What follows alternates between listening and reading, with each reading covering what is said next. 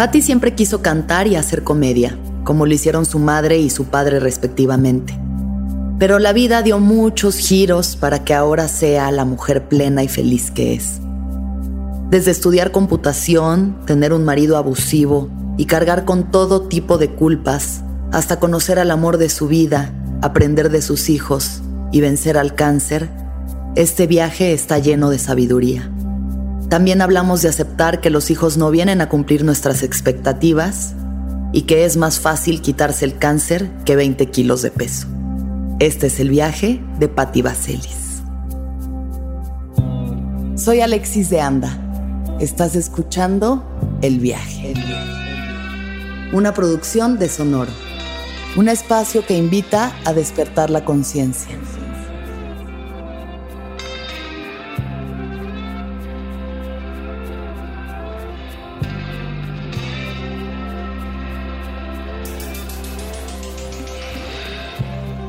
Yo soy madre por decisión, luchona por, por sobrevivencia.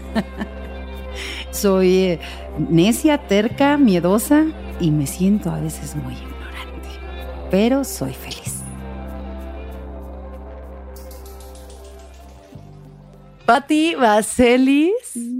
Qué felicidad tenerte aquí. No, a mí mucho más. Me da mucho más felicidad estar aquí. No sabes qué emoción cuando leí que me invitabas. No manches. Te invito al viaje y yo, ¿a dónde vamos a ir? a Ixtapan de la Sal. qué bonito. Hace tan solo unos eh, dos minutos estamos diciendo que estás nerviosa porque no sabes qué ibas a decir. No, no. Porque casi no te han pasado cosas a ti en la vida. Yo no he vivido. y además mi edad con tan pocos años de experiencia en la vida. ¿Cuántos años tienes? 49. 49 añitos de experiencia. 49 añitos, soy una bebé. Yo cada día tengo más amigas que son mayores que yo y no digamos 3, 4, sino 10, 15, 20 años mayores. Ok. Y me parece las cosas más hermosas que me pueden pasar tener amigas que tienen ya esta experiencia y no te están hablando desde desde la, ay amiga, yo creo que deberías hacer esto y es como tú tienes mi edad. O, sea, oye, está padrísimo lo que haces, ¿no? O sea, agradezco tus consejos y tus intenciones, pero alguien que ya ha parido niños y ya pasó por cosas fuertes. Pues ya creí, ya, ya crié seres humanos bastante, este, productivos y bastante, independientes. Ay, bendito Dios. Mi hijo mayor está en 29 años, imagínate. es como de, ya no tengo bebés en la casa y es como de qué miedo ya, ya no crezcan, por favor. Ya vendrán los nietos. Pues. ¿O no? Creo que no. ¿Y estás bien con eso? Eh, me costó trabajo. Ajá. Fue un trancazo para Carlos y para mí porque somos, éramos una familia muy tradicionalista que hemos ido modificando afortunadamente gracias a, pues creo que el stand-up me ha acercado mucho a, a esta apertura de, de ideas, de, de, de sexualidad, de, este, de orientaciones, de libertad este, femenina con mi hija. O sea, como que con cada uno hemos tenido que aprender muchas cosas porque veníamos pues de una escuela bastante antigua. Old school. Y old school, tradicionalista, ¿no? Entonces, para nosotros, claro que los nietos eran un objetivo, o sea, por supuesto. O sea, nosotros desde que nacieron nuestros hijos, es imagínate cuando tengan hijos. recién nacido. Sí. Amamantando. Ay, cuando tengo un nieto, a ese sí lo voy a querer Exacto. ese sí no lo voy a amamantar. Pero sí, te empiezas a hacer expectativas grandes con los hijos y luego aprendes que tus hijos no vinieron a llenar tus expectativas. Mm, eso, qué importante entenderlo, Pati. Por supuesto, o sea, eso, eso, digo, nos costó trabajo, pero lo aprendimos a tiempo. muy a tiempo, entonces. Qué libertad para, pues para todos. O sea, qué libertad para los hijos, qué libertad para ustedes, como entender que la felicidad de cada uno es de cada uno. Sí, y que claro. No depende del otro. Y entonces, eh, a partir de ahí entendimos que el que tuvieran hijos, pues no era para darnos gusto, ¿no? O sea, el que tengan hijos es una decisión que ahora más que nunca la tienen que replantear y ahora me da mucho orgullo que me digan, pues yo creo que no, mamá. Mm. O sea, me da muchísimo orgullo que Mariana me diga, mira, mamá, a mí no me gustan los niños y me daría mucha pena traer un niño con cómo está la situación y con qué paciencia. Y entonces digo, qué padre, porque nosotros no pensábamos así. A nosotros nos habían enseñado a que era parte fundamental de la sociedad traer hijos a este mundo. Claro que no, yo no lo estuve tanto por eso, pero pues sí era parte de mi sueño como, como chavita, ¿no? Pues a mí me dijeron, tú, tú, viniste a casarte y a tener hijos. 100%.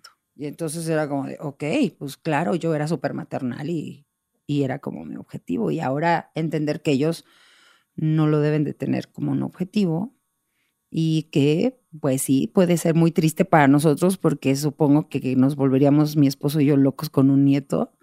Claro. Porque claro, es, sí. Pues, es impresionante, ¿no? O sea, ahora que cuidamos a su sobrino por una enfermedad de mi cuñada, bueno, nos volvimos locos y le dije, sí, ya cero estrés, puro amor. Y le dije a Carlos, qué bueno que no vamos a tener nietos porque nos quedamos pobres. Olvídate, me vuelvo loca con un nieto, o sea, no. Entonces dije, mira, por algo la vida no me, no me va a hacer abuela, por lo menos ahorita las posibilidades son 99%. Y Mira, que siempre existe la posibilidad de adoptar a algún niño si quisieran tener un niñito por ahí, o sea, pues mira, como que hay que creo que ya nuestra edad nos preocuparía, porque ya, aunque no me considero una persona vieja todavía, pero pues ya 49 años, a casi 50, y mi esposo 52, pues como que traer a alguien y cuidarlo y dejarlo tan joven es como de... Sí. Entonces, pues mira, mejor los perros. Pues mira, aquí hay una perrita que hasta ropa trae. Yo tengo tres, entonces. Y ahí, están esos perrijos, perrinietos. Sí, entonces ahí es donde estamos aprendiendo a desfogar, pero. Pati, regresemos ahora de estos niños a tu niñez. Y empecemos por el principio. ¿Qué es lo que más te gustaba hacer cuando tenías siete años de edad? Ay, qué pregunta tan difícil. Eh, tengo como este, un poco lagunas mentales en relación a, mi infancia, como varios bloqueos ahí raros. no, no, considero que haya sido una infancia tan difícil, pero sí fue eh, diferente a la tradicional. O sea, mis amigas tenían papás e hijos, este, papás, perdón, y hermanos. Y nosotros teníamos un papá artista que tú creo que por ahí también este, sabes de eso. Ajá. ¿No? Mi papá era comediante y pues, todo el año viajaba y todo el año no vivía en casa. Entonces mi papá era totalmente diferente a los papás de mis amigas. Y eso me generaba muchísimo conflicto porque yo quería un papá que se sentara en la mesa con su corbata, con su que llegara de trabajar y ya vine a comer con ustedes, ¿no? Y a mí me tocó un papá totalmente diferente, que lo veía yo esporádicamente, que nos dejaba lo básico a mi mamá, a mi hermana y a mí, y se iba meses de gira. Y eso me hacía sentir un poco mal. Mi hermana tenía cinco años mayor que yo, entonces mis siete años fueron muy difíciles porque ella ya tenía ella estaba entrando en la adolescencia. Claro. Y yo quería hacer todo lo que ella hiciera y ella me odiaba en ese tiempo porque yo era la niña a la que tenía que cargar. O sea, mis papás le decían, si no llevas a tu hermana a la fiesta, no vas. Entonces yo me volví el lastre a mi hermana. Mm. Y eso hizo que sus amigas y ellas pues me rechazaran con toda, con toda la, la razón. Ajá. Y entonces, pues desde ahí me sentí como, no, no. Como que no encajaba, yo quería encajar, pero no encajaba, yo quería hacer lo que ellas hacían, pero no encajaba. Y eh, me volví una persona rara. Sí. Y entonces fui muy solitaria, o sea, en la, toda la primaria solo tenía una amiga. Ajá, exacto, con las niñas de tu edad y demás.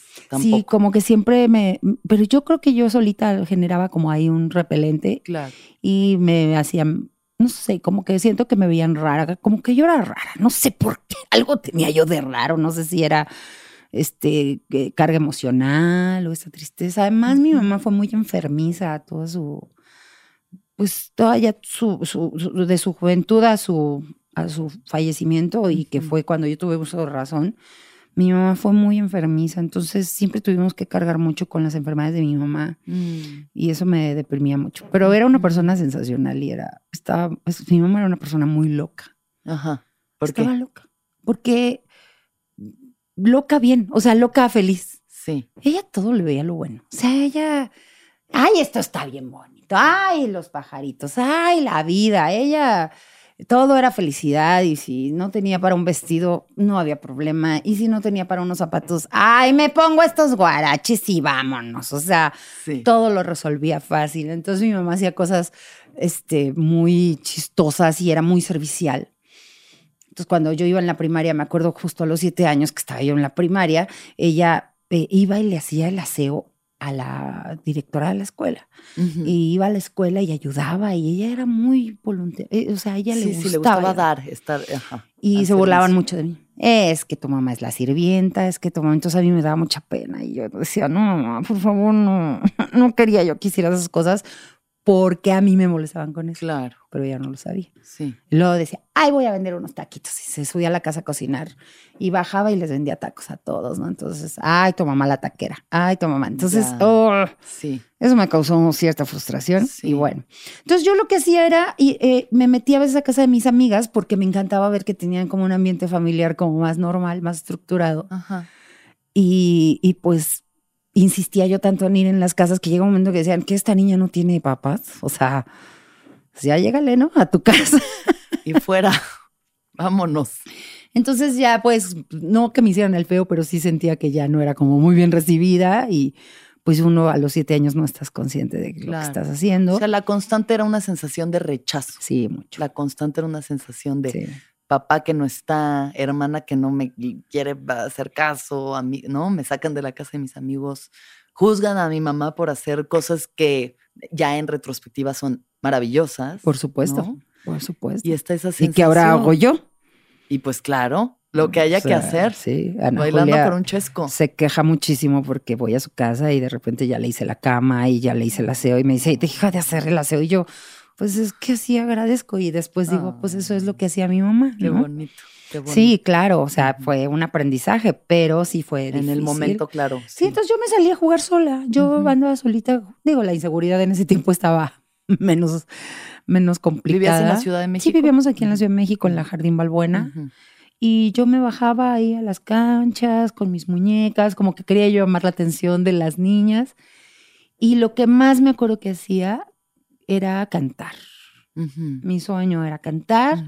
Y entonces yo tenía dos amiguitas que eran mis bailarinas y yo cantaba y poníamos coreografías de parchís y jajaja. Y eso era, eso era para mí lo más importante en la vida. O sea, a los siete años yo decía, yo voy a cantar. Y, de ahí no me quitabas, ¿no? ¿Y si tenías público de pronto? no, nada más era. bueno, una vez sí, una vez ya, ya más adelante este, nos contrataron para un festival en la primaria y bueno, todos los nos vieron y nos aplaudían y era muy chistoso. Y yo me sentía, bueno, la más artista del mundo. Ahí fue la primera probada de los escenarios. Sí, por supuesto. Fíjate que creo que no fue antes, porque mi papá me subía a los escenarios. Ok, a los shows. En los teatros sí, en algún momento cuando hacían obras nos pasaban a mi hermana y a mí o, nos cargaban y pasábamos al teatro y vivíamos tras bambalinas de todos los teatros, pues mi papá nos llevaba a sus giras. ¿Y cómo era tu relación con tu papá? De, de niña bien, mi papá me tuvo ya muy mayor, me tuvo a los 40 y 46 años. Okay. Entonces, pues yo tuve un papá ya muy grande. Y nuestra relación era de niña súper buena, porque yo, de tantos hijos que tuvo mi papá, muchos hijos. Yo era la más chiquita, 10 hijos. ¿10 hijos? Con diferentes esposas. Ok. Pero con mi mamá se quedó. Ok. O sea, segundo con mi mamá y ahí se quedaron. Y, muchos años. Bueno, pues toda su vida ya, todos sus últimos años juntos y yo era la menor. Mm. Pero pues mis hermanos mayores eran de la edad de mi mamá, imagínate. Porque mi mamá era muy joven, mucho más joven que mi papá. Entonces, pues yo era como la consentida, ¿sabes? La, la chiquita. Entonces, de niña fui su consentida muy cañón y bueno. Eh, ya en mi adolescencia fue cuando todo se fue a la fregada, porque pues el golpe de el golpe generacional fue muy intenso muy intenso. O sea, se hicieron diferencias enormes. Mi papá tenía unas ideas súper raras. Eh, obviamente mi papá eh, se crió en Mérida, él es yucateco, era yucateco y muy tradicionalista también, en el sentido, porque se dedicaba a la comedia y a la, artisteada, pero pues, por ejemplo, él no estudió por necesidades económicas, era muy pobre mi papá. Entonces no tuvo acceso a la escuela, medio aprendió a escribir, medio aprendió a leer, lo hizo muy bien y desde chiquito a trabajar. O sea, entonces, eh, para él, por ejemplo, no era muy importante que estudiáramos. Ok. Porque pues para él, o sea, digo, sabía que teníamos que ir a la escuela y... Sí, sí, sí. Ay, pero sí, de que vayan, Primaria, pero- secundaria, y- preparatoria. es- no, en preparatoria ya, ya de. X. Ajá. O sea, yo de Sí, hecho terminé la secundaria y me puse a trabajar. Ok, ok. Entonces, eh, y ahí obviamente el golpe generacional era porque yo quería ser artista, mi papá no me dejaba, porque él decía, no, este medio es horrible y no te voy a dejar, y nunca me dejó, y todo el mundo le decía, es que tu hija canta hermoso. Mario, tu hija canta hermoso. papu". No, este medio es horrible, pues todo lo que él veía. ¿no? Claro, sí, seguro tenía todo el conocimiento de en ese momento, además las mujeres en el medio, pues sí, era eh, eh, meterla directo en las fauces del lobo, ¿no? Y mi mamá, a mi mamá, la, con mi mamá era bail- vedette, mi mamá era vedette. ok. Entonces la conoció súper joven y la conoció bailando y cantando. Entonces dijo mi papá, no, mira, luego llegan los viejos sí, sí, grandotes y se roban a las muchachas. Como se repite la mamá. historia. Exacto. Órale. Entonces, pues eh, sí, era muy difícil pedirle permisos. Nos daba mucho miedo, le teníamos miedo. Era Ujú. eh, muy enojón mi papá. Llegaba muy cansado de sus giras. Eh, después entendí muchas cosas también de él, porque fue buen hijo, fue buen padre, siempre vio por la mayoría de sus hijos, siempre le vio por su mamá, por mi abuela. Entonces mi papá repartía dinero por todos lados y eso hacía que viviéramos muy limitados. Y nosotros nada más decíamos, es que es bien codo. Y nos Claro. tenía pobres y después entendí que no, realmente él estaba pues, atendiendo a todos lados. Entonces nuestra vida en ese aspecto fue difícil porque pues él se iba mes, mes y medio y dejaba una cantidad Y con eso. y con eso teníamos que vivir y por eso mi mamá hacía tantas cosas. Ah, ok. Porque ok. pues para tener dinero extra, Sí. este, porque mi mamá dejó la dejó la artisteada desde que nacimos nosotros. En cuanto se embarazó ya se acabó la sí, se chamba. acabó la chamba, entonces mi mamá prácticamente se dedicó a ser ama de casa. ¿Y con qué creencias creciste, Pati? Religiosas. casa, de todas las creencias. Pues que muy bueno, religiosas muchas porque mi familia, por parte de mi mamá principalmente, o sea, mi papá era muy creyente, pero mis abuelos ma- maternos mucho más. O sea, eran mis tías, todo, pues somos, eh, somos de clase media muy baja. En ese tiempo, obviamente, este, mucho más.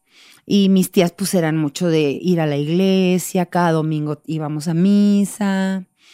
Eh, los miércoles de ceniza eran sagrados para la familia de mi mamá, porque hacíamos una excursión para ir a tomar ceniza. Y, este, A tomar, ahí la- hasta la tomaban. No, hombre. Shot de ceniza. No, déjate el shot de ceniza, shot de pulque. O sea, siempre he contado esa historia. O sea, terminábamos, la- o sea, la, la excursión era rentar, ya sabes, un camión, todos con su comida, ya sabes, este, el que el huevo cocido, que esas Claro, cosas bonitas, de, de huevito, Por supuesto. sí, sí, sí. Y terminaba lo de la ceniza, caminábamos y en la tarde íbamos a un lugar por Tenango el aire y se ponían todos, porque mi mamá tenía miles de hermanos, entonces todos mis tíos y todos borrachísimos con el, con el pulque. Entonces terminaban borrachos. Ese- entonces ese era lo más sagrado del miércoles Por de supuesto, es- lo, Ah, lo sagrado era ese momento. Claro. Pero sí era de este miércoles las visitas a las siete casas nos llevaban. Este, Rituales, miles de rituales. Sí, fallecía alguien y era, ya sabes, eh, velarlo en casa, rezar los rosarios. Ah, Era ese, ese ¿Y tú tipo qué? de ¿Cómo, cosas. cómo concebías todo esto? No me gustaba, No te gustaba. no me gustaba. Sobre todo me empezaba a desagradar porque siempre que fallecía alguien de la familia, nos hacían irlo a ver a la- al, al, al- al féretro y a despedirnos. A todos los primos, éramos Ay, no. muchísimos. Qué fuerte. Qué fuerte obligar a alguien a ve- ver la muerte si no quieres voluntariamente Exacto. hacerlo. Y entonces de ahí, Sí. pues obviamente le traigo mucho, siempre he tenido, te- o sea, una sensación de, de muy, de mucho desagrado ir a los velorios. Ya. Me incomodan mucho los velorios, el olor a las flores me incomoda, No. es muy difícil. Entonces era, no, no me gustaba, no me gustaba, la verdad es que no me gustaba y bueno, pues lo hice más bien por, Sí, no había mucha opción. no había mucha opción, sí. Pero sí eran un poco religiosos en ese aspecto Sí. y pues nosotras ya sabes, teníamos que hacer que la primera comunión, que los 15 años, bueno, ay Dios, o sea, todos los rituales Claro. sí, familiares sí, este y por los que teníamos que pasar. Entonces creí todo muy esos. conservador, muy tradicional. ¿no? Al final creencias como que pues muy de Sí, del momento, de la época. Es correcto. Entonces lo que tú tenías que hacer era casarte y tener hijos. Por supuesto, o sea, a final de cuentas, eh, estudiar, o sea, no había en mi casa, porque mi mamá tampoco tuvo acceso a la escuela, más que creo que la secundaria. A mi mamá también venía de una situación de pobreza muy grande, con muchos hermanos, y mi mamá era muy bonita, muy, muy bonita, y uno de mis tíos dijo, estaba para bailarina y cantaba muy bonito. Y entonces a mi mamá la pusieron a trabajar muy joven para mantener a toda la familia. Órale. Entonces, este, bueno, mi mamá lo hacía con mucho amor, por supuesto, pero pues muchos años se dedicó a mantener a, sus hermanos y a mis abuelos. Ok. Y este, obviamente tampoco tuvo acceso a la escuela y entonces sí nos ayudaba en la escuela mi mamá, pero pues le costaba trabajo. Claro y no había un, oigan, que quieren estudiar, a ver, preparen su carrera. ¿Ella qué opinaba de que tú quisieras cantar? Mi mamá era como de, sí, ay, que cante la niña, hombre, ándale, cántale, ándale. O sea, mi mamá sí era así de... Y cuando me consiguieron la, para el CEA, el acceso, se lo dieron a mi papá por parte de la ANDA. Ajá. En la ANDA alguien metió una aplicación, bueno, me sugirieron. Ok alguien, un amigo mi papá, y me dieron la, entrada al CEA y no me dejó. Y no te dejaron. ¿Y eso cuántos años tenías? Dieciséis. Ah, ok. Venías saliendo de la secundaria decidiendo que querías tú hacer esto y Nel. No, me dijeron, mi papá me dijo, no voy a firmar y no. ¿Y entonces qué pasó? Pues decidí ponerme a, a, bueno, tomé no malas decisiones porque lo hice bien. Me gustaban mucho las computadoras, mucho, mucho salieron las primeras computadoras en México este, y me apasioné. Me apasioné con la computación. Y entonces me puse a estudiar computación, que en ese tiempo todavía no se estudiaba de manera eh, profesional porque apenas estaba entrando aquí llegó la Apple con la Apple 2C, que era una máquina ahí gigante, gigantesca. tarjetas perforadas. Sí, no, fue después de las tarjetas perforadas, fíjate. Sí, sí. Todavía fue después, pero ya eran las ya eran las computadoras de escritorio. O sea, pero eso era ya para tu casa, sí, personal computer. Sí, pero pues. hacerte de una era carísimo. Claro no te podías hacer de una en tu casa. Yo no tuve computadora como, o sea, en mi casa llegó una compu cuando yo tenía siete años, ocho años. Claro, sí, claro, no había acceso tan fácil.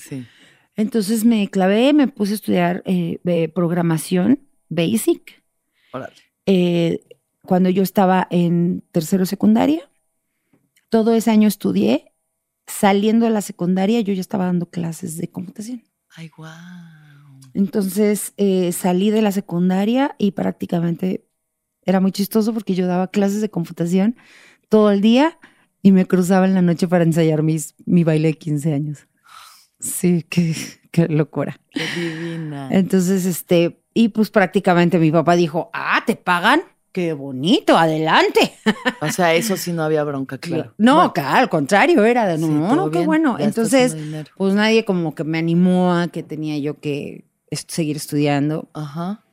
Este, y pues decidí quedarme trabajando. Luego me cayó, me, me cayeron muchas ofertas de trabajo. Me fui a trabajar a una empresa, yo bien chiquita, este, una empresa de pinturas para hacerles todos sus inventarios en programando yo a los 16 años inventarios en computadora y terminé a los 16 siendo gerente de informática en una farmacéutica muy grande en México. Ay, wow, Patti. Sí. Qué locura. o sea, sí. Y después decidí que tenía yo que estudiar porque ya, bueno, yo ya estaba prácticamente con una persona. O sea, muy chavita me hice eh, mi primer esposo, porque yo soy, llevo dos matrimonios. o sea, ¿Carlos es tu segundo o tercero? Carlos es mi segundo ah, matrimonio. Ah, ok, ok. Y el otro Carlos es mi primer matrimonio. Ah, también Carlos, también es Carlos. Ok, ok, ok. ¿Y qué me hice, este me hice su novia muy chavita. Ajá. Entonces. ¿Por qué lo pues, dices con tanto? Pues porque no, pues no estuvo chido. No estuvo chido. No, no, no fue nada chido. ¿Era mayor, mucho mayor que tú? Mm, no mucho. Tenía como tres años más que yo. Ah, bueno, no mucho. No, no mucho, pero sí era como más maduro. Y pues creo yo más bien que fue muy fácil porque yo buscaba como, como una imagen paterna, ¿no? Claro. Como no la tenía, pues por supuesto caí ahí y pues obviamente me tenía súper controlada, fueron muchos años de... Fue una experiencia muy triste, de, de mucho maltrato psicológico y físico. Ok. Entonces... ¿Cuántos años estuviste eh, con él? Uy, pues es que fíjate, desde los 13 años me hice su novia. Ah, 13, súper chiquita. Súper chiquita. Y eh, ya así como más formal, ya a partir de los, de los 16 años, Ajá. Ya pues nuestra relación ya pues prácticamente era muy formal, o sea, Sí. muy, muy formal. Y obviamente su familia, mi familia se llevaban y fueron hasta los 20 años Hasta los 20 años estuviste con que me pude separar. Ok. y que se tuve a mi casaron- primer hijo. ¿Cuántos años tenías cuando te casaste? Una estupidez.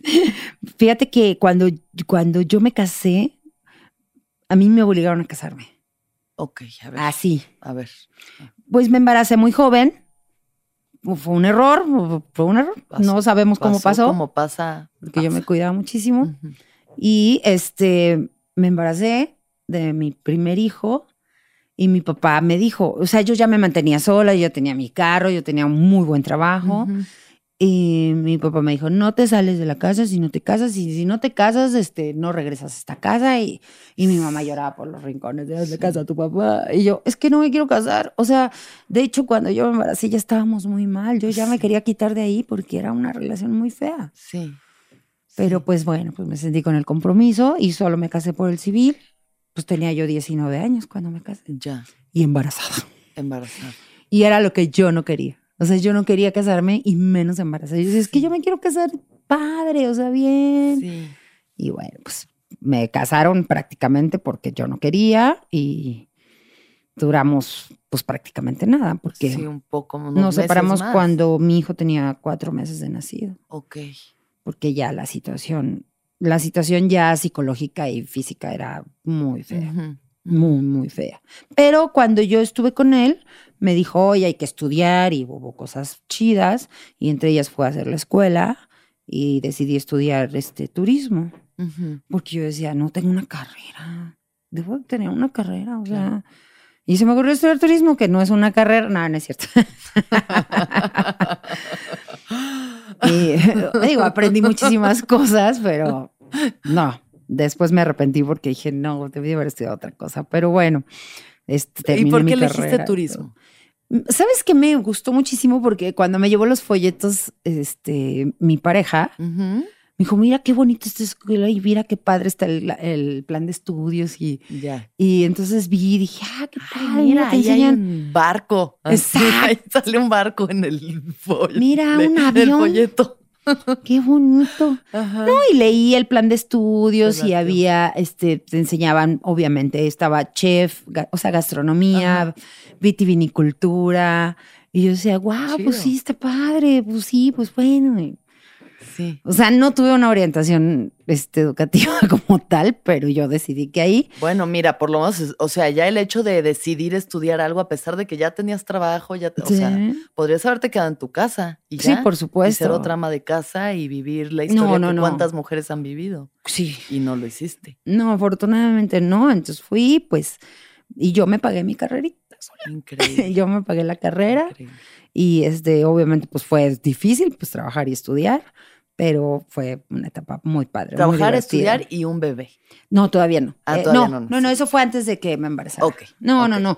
Ya cuando yo me embaracé, ya- de hecho, fue horrible porque nos graduamos y yo ya me voy a separar. Ahora sí, ya por fin, después de años, ya, porque todo el mundo me decía, Pati, no, o sea, no está chido, no, no estás bien. O Sí, sea, sí, no sí. me dejaba, pero bueno, no podía yo ni pestañear.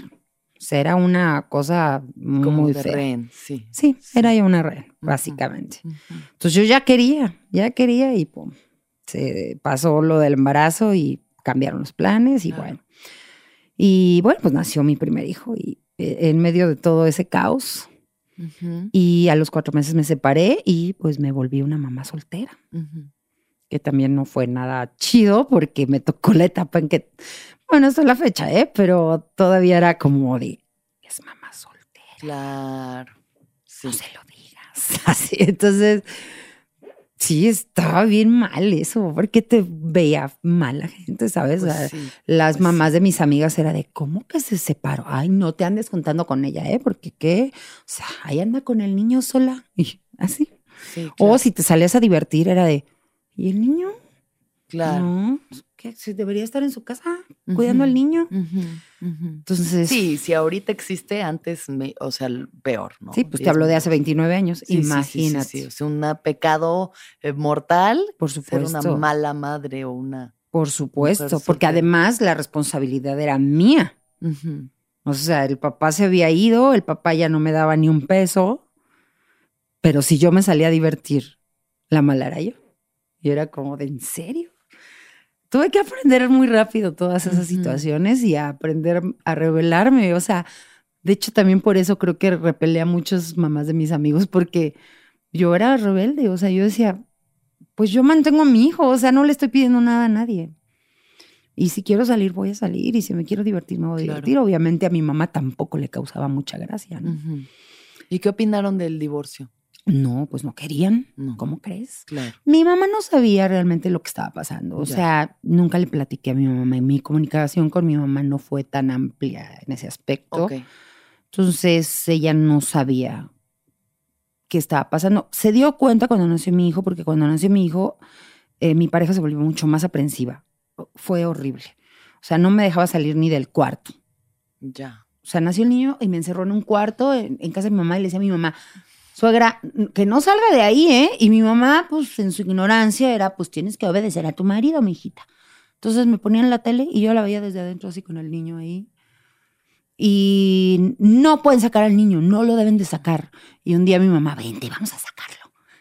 Y nos salimos con la carriola y nos regresó de trabajar y nos cachó Ay, y me puso una regañada y, y mi mamá no entendía la dimensión de la situación. Sí, afortunadamente, no la quería entender, pues. No, o no la quería Sí, entender. Sí.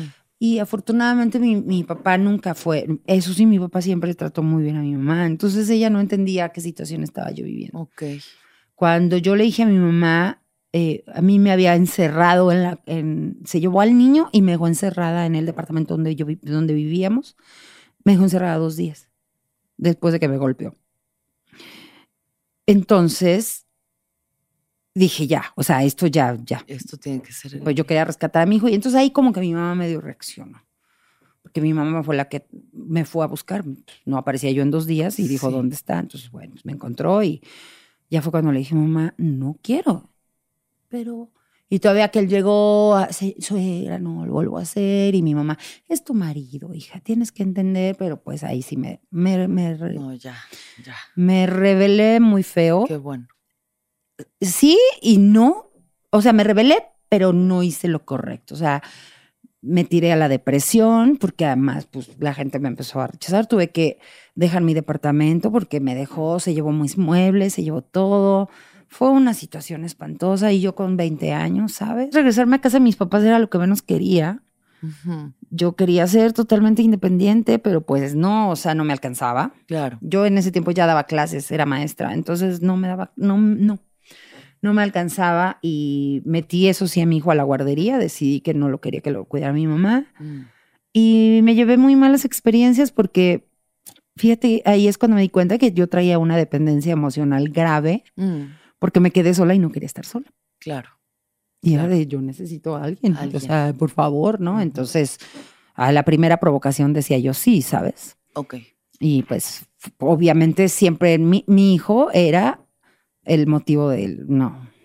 O sea, un ratito, Sí, pero un ya no me echó el pedo, ¿no? O Ajá. sea, no, ¿qué te pasa? O Sí. sea, no. Sí. Y entonces eso me dio mucho más depresión Ajá. porque me di cuenta que como mamá soltera, pues no iba a ser fácil encontrar a una persona que no debió de haber sido mi objetivo. Sí, sí viví cosas muy, muy complicadas. Fue un lapso muy corto, pero fue muy difícil. Entonces, suenan unos pues me llevó a la intensísimos. intento de suicidio. Ok. Dije ya, con permiso. Ujú. Así un día ya no pude y, y obviamente eso me hizo sentir muchos años de culpa porque mi mamá se asustó mucho, le dio diabetes. Entonces yo era la culpable de la diabetes de mi mamá Mm, y además, ¿cómo es posible que te atrevas a, a quererte suicidar cuando tienes un niño? Y claro, me vino la culpa de años de qué estaba yo pensando, cómo me atreví a hacer eso. O sea, soy una mala persona. Sí, esa culpa la cargué muchos años, muchísimos años. Todavía se murió mi mamá hace 23 años y yo era de, fue mi culpa. Oh, es que sí. Fue que después de verdad que lo sané, ¿eh? o sea, entendí que no era mi culpa. Pero, ¿Cómo sanaste eso? Pues creo que a través de entender, o sea, yo cambié mucho mi comportamiento ya cuando me convertí en mamá, cuando conocí a Carlos, ahora mi actual esposo, y cuando decidimos ya hacer una vida juntos y tuvimos nuestros hijos, fue bien padre porque tuve una pareja súper diferente que empezó a, valorarme, que empezó a, me empezó a quitar este papel de tú no eres ama de casa. O sea, él al contrario, era de, ¿qué quieres cantar? Canta. Mm. Mm. O sea, ¿qué quieres? ¿Tú qué quieres hacer? Haz lo que quieras hacer. Entonces empecé a descubrir que, claro, que mi mundo no era solo compartir en pareja y tener hijos. Y entonces, gracias a, yo creo que gracias a Carlos, a mi matrimonio, mm. pude este, aventarme a hacer cosas que no había hecho.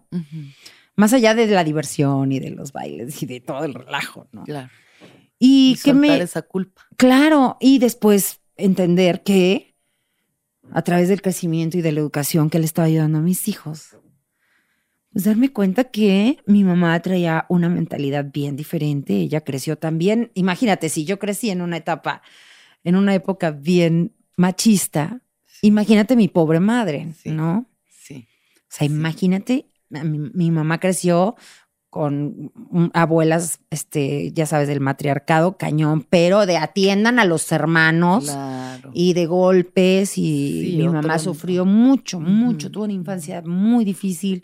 Y entonces yo decía, claro, mi mamá, yo creo que pensó que lo mejor que nos podía pasar era tener un hombre. Claro. Y entonces ella defendió eso y obviamente, este, ella no veía más allá de lo que ella había vivido. Entonces yo dije, claro, eh, yo me echaba una culpa que no era mía, porque así me había... No, y así hemos sido criados todos. Exacto, la culpa siempre es algo. Culpa de, o sea, culpa de entrada y cargar con las culpas generacionalmente de una a otra. Sí, no, después yo dije, pues pobre mi mamá, o sea, dejó su carrera, cuando no debió haberla dejado, ella le encantaba bailar, y pues, era hermosa, mi mamá era un cuerpazo y le encantaba bailar y salía en el teatro. Y dije, qué triste, mi mamá enterró su carrera bien joven porque pensó que eso era lo que había que hacer, ¿no? Sí. Entonces yo entendí muchas cosas y lo que más me, me he aplaudido y lo que más he amado en este mundo es que a través de lo que hicieron mis papás y de todo este que pareciera un martirio, lo que les estoy contando, me reviví, o sea, renací y dije, esto es todo lo que no debo de hacer con mis hijos. Exacto. ¿Y qué pasó entonces después de eso? De lo de que del suicidio. Uy, fue, pues vino lo peor porque mi mamá no me hablaba, mi mamá pues obviamente me odiaba, mi hermana me levantó una denuncia, este y se la pasó al papá de mi hijo y me querían quitar al niño, obviamente tenían todo para quitarme al niño. Y en todo ese caos, en todo ese caos, apareció Carlos. Mm. Lo amó profundamente. ¿Dónde conociste a Carlos? Eh, dábamos clases justo en la escuela de turismo donde me gradué. Mm. Ahí me dio un trabajo después de maestra y él llegó a dar clases ahí de leyes. Ya ves cómo entonces no fue un error que estudiaras turismo. No, claro que no. Estudien turismo, van a encontrar al amor de su vida. Ay, voy a estudiar turismo. no es una carrera, pero los lleva al amor de su vida. Sí, ahí lo conocí. Fue, fue, fue muy bonito, fue también difícil, porque también la familia Carlos era súper tradicionalista. Y pues fue un proceso horrible. De ahí sí sentí todo el rechazo que yo ya venía arrastrando desde mi infancia, lo vine a rematar con, con la familia, de Carlos. porque obviamente mi suegra, como que, ¿cómo te atreves con una mujer, con un hijo? Como mi primogénito con carrera, el, heredero universal. El heredero. con, porque además Carlitos de sus, de sus hermanos era el único que tenía una carrera terminada. Ok. Era abogado. Sí. Partidazo. Entonces era el partido. Partidazo. Era el partidazo. Sí. Entonces mi suegra ya lo tenía ofrecido con las Rivadereira, porque mi suegra era muy, muy social. Muy kikis. Ajá. Entonces era muy cookies, era mi suegra. Entonces ya lo tenía ofrecido. O sea, mi suegra ya tenía como que en vista como a cinco ahí ya de la hija de Guadalupe Torrentera, así, quiere que la invites a salir. Ok. Y de repente, pues te llega la Patricia Baselis arrastrando con el chamaquito. No, pues ¿cómo? Con mi hijo siempre se portaron increíble, eso sí. A mi hijo siempre lo trataron muy bien. Mm. Siempre este, lo, lo, lo trataron como un nieto más. El pedo era conmigo. era, no.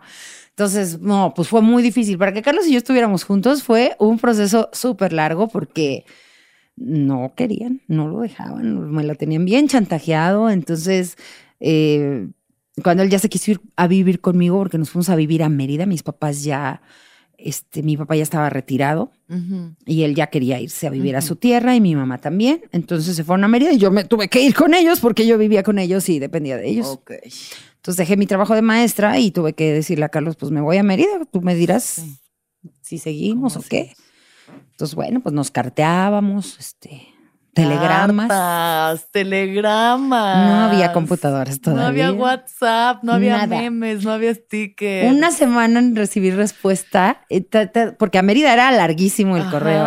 Entonces mandaba yo la carta, le llegaba una semana después y luego yo tenía que esperar otra semana para recibir su Ay, respuesta. pero qué romántico, ¿no? Te mueres de la risa. Tenemos así miles y miles de cartas, pero super cursis además. O sea, ni siquiera de, güey, te extraño. O sea, nada. Todo era de amor mío. Ay, Todo era así de mi amor, estoy pensando en ti. Así, todo era así. Y al final era este casi tuyo, Carlos Alonso. Casi sí. tuyo. No, no, no, era una.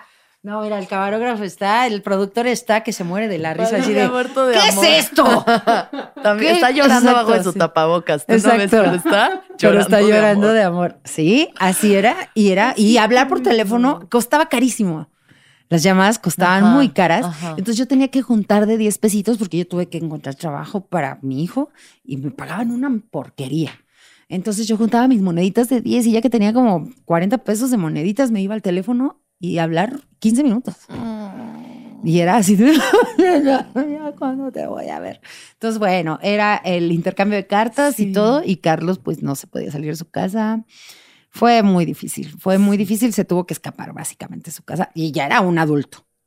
Pero pues tenía, ten- tenía mamitis, Carlitos, Tenía quería mucho a su mamá. claro. Y este, y bueno, pues Sí, de- decidió. decidió y le costó mucho trabajo a mi suegra entender y luego ya pues nació mi primer, mi segundo hijo, Mm. primero con él. Sí.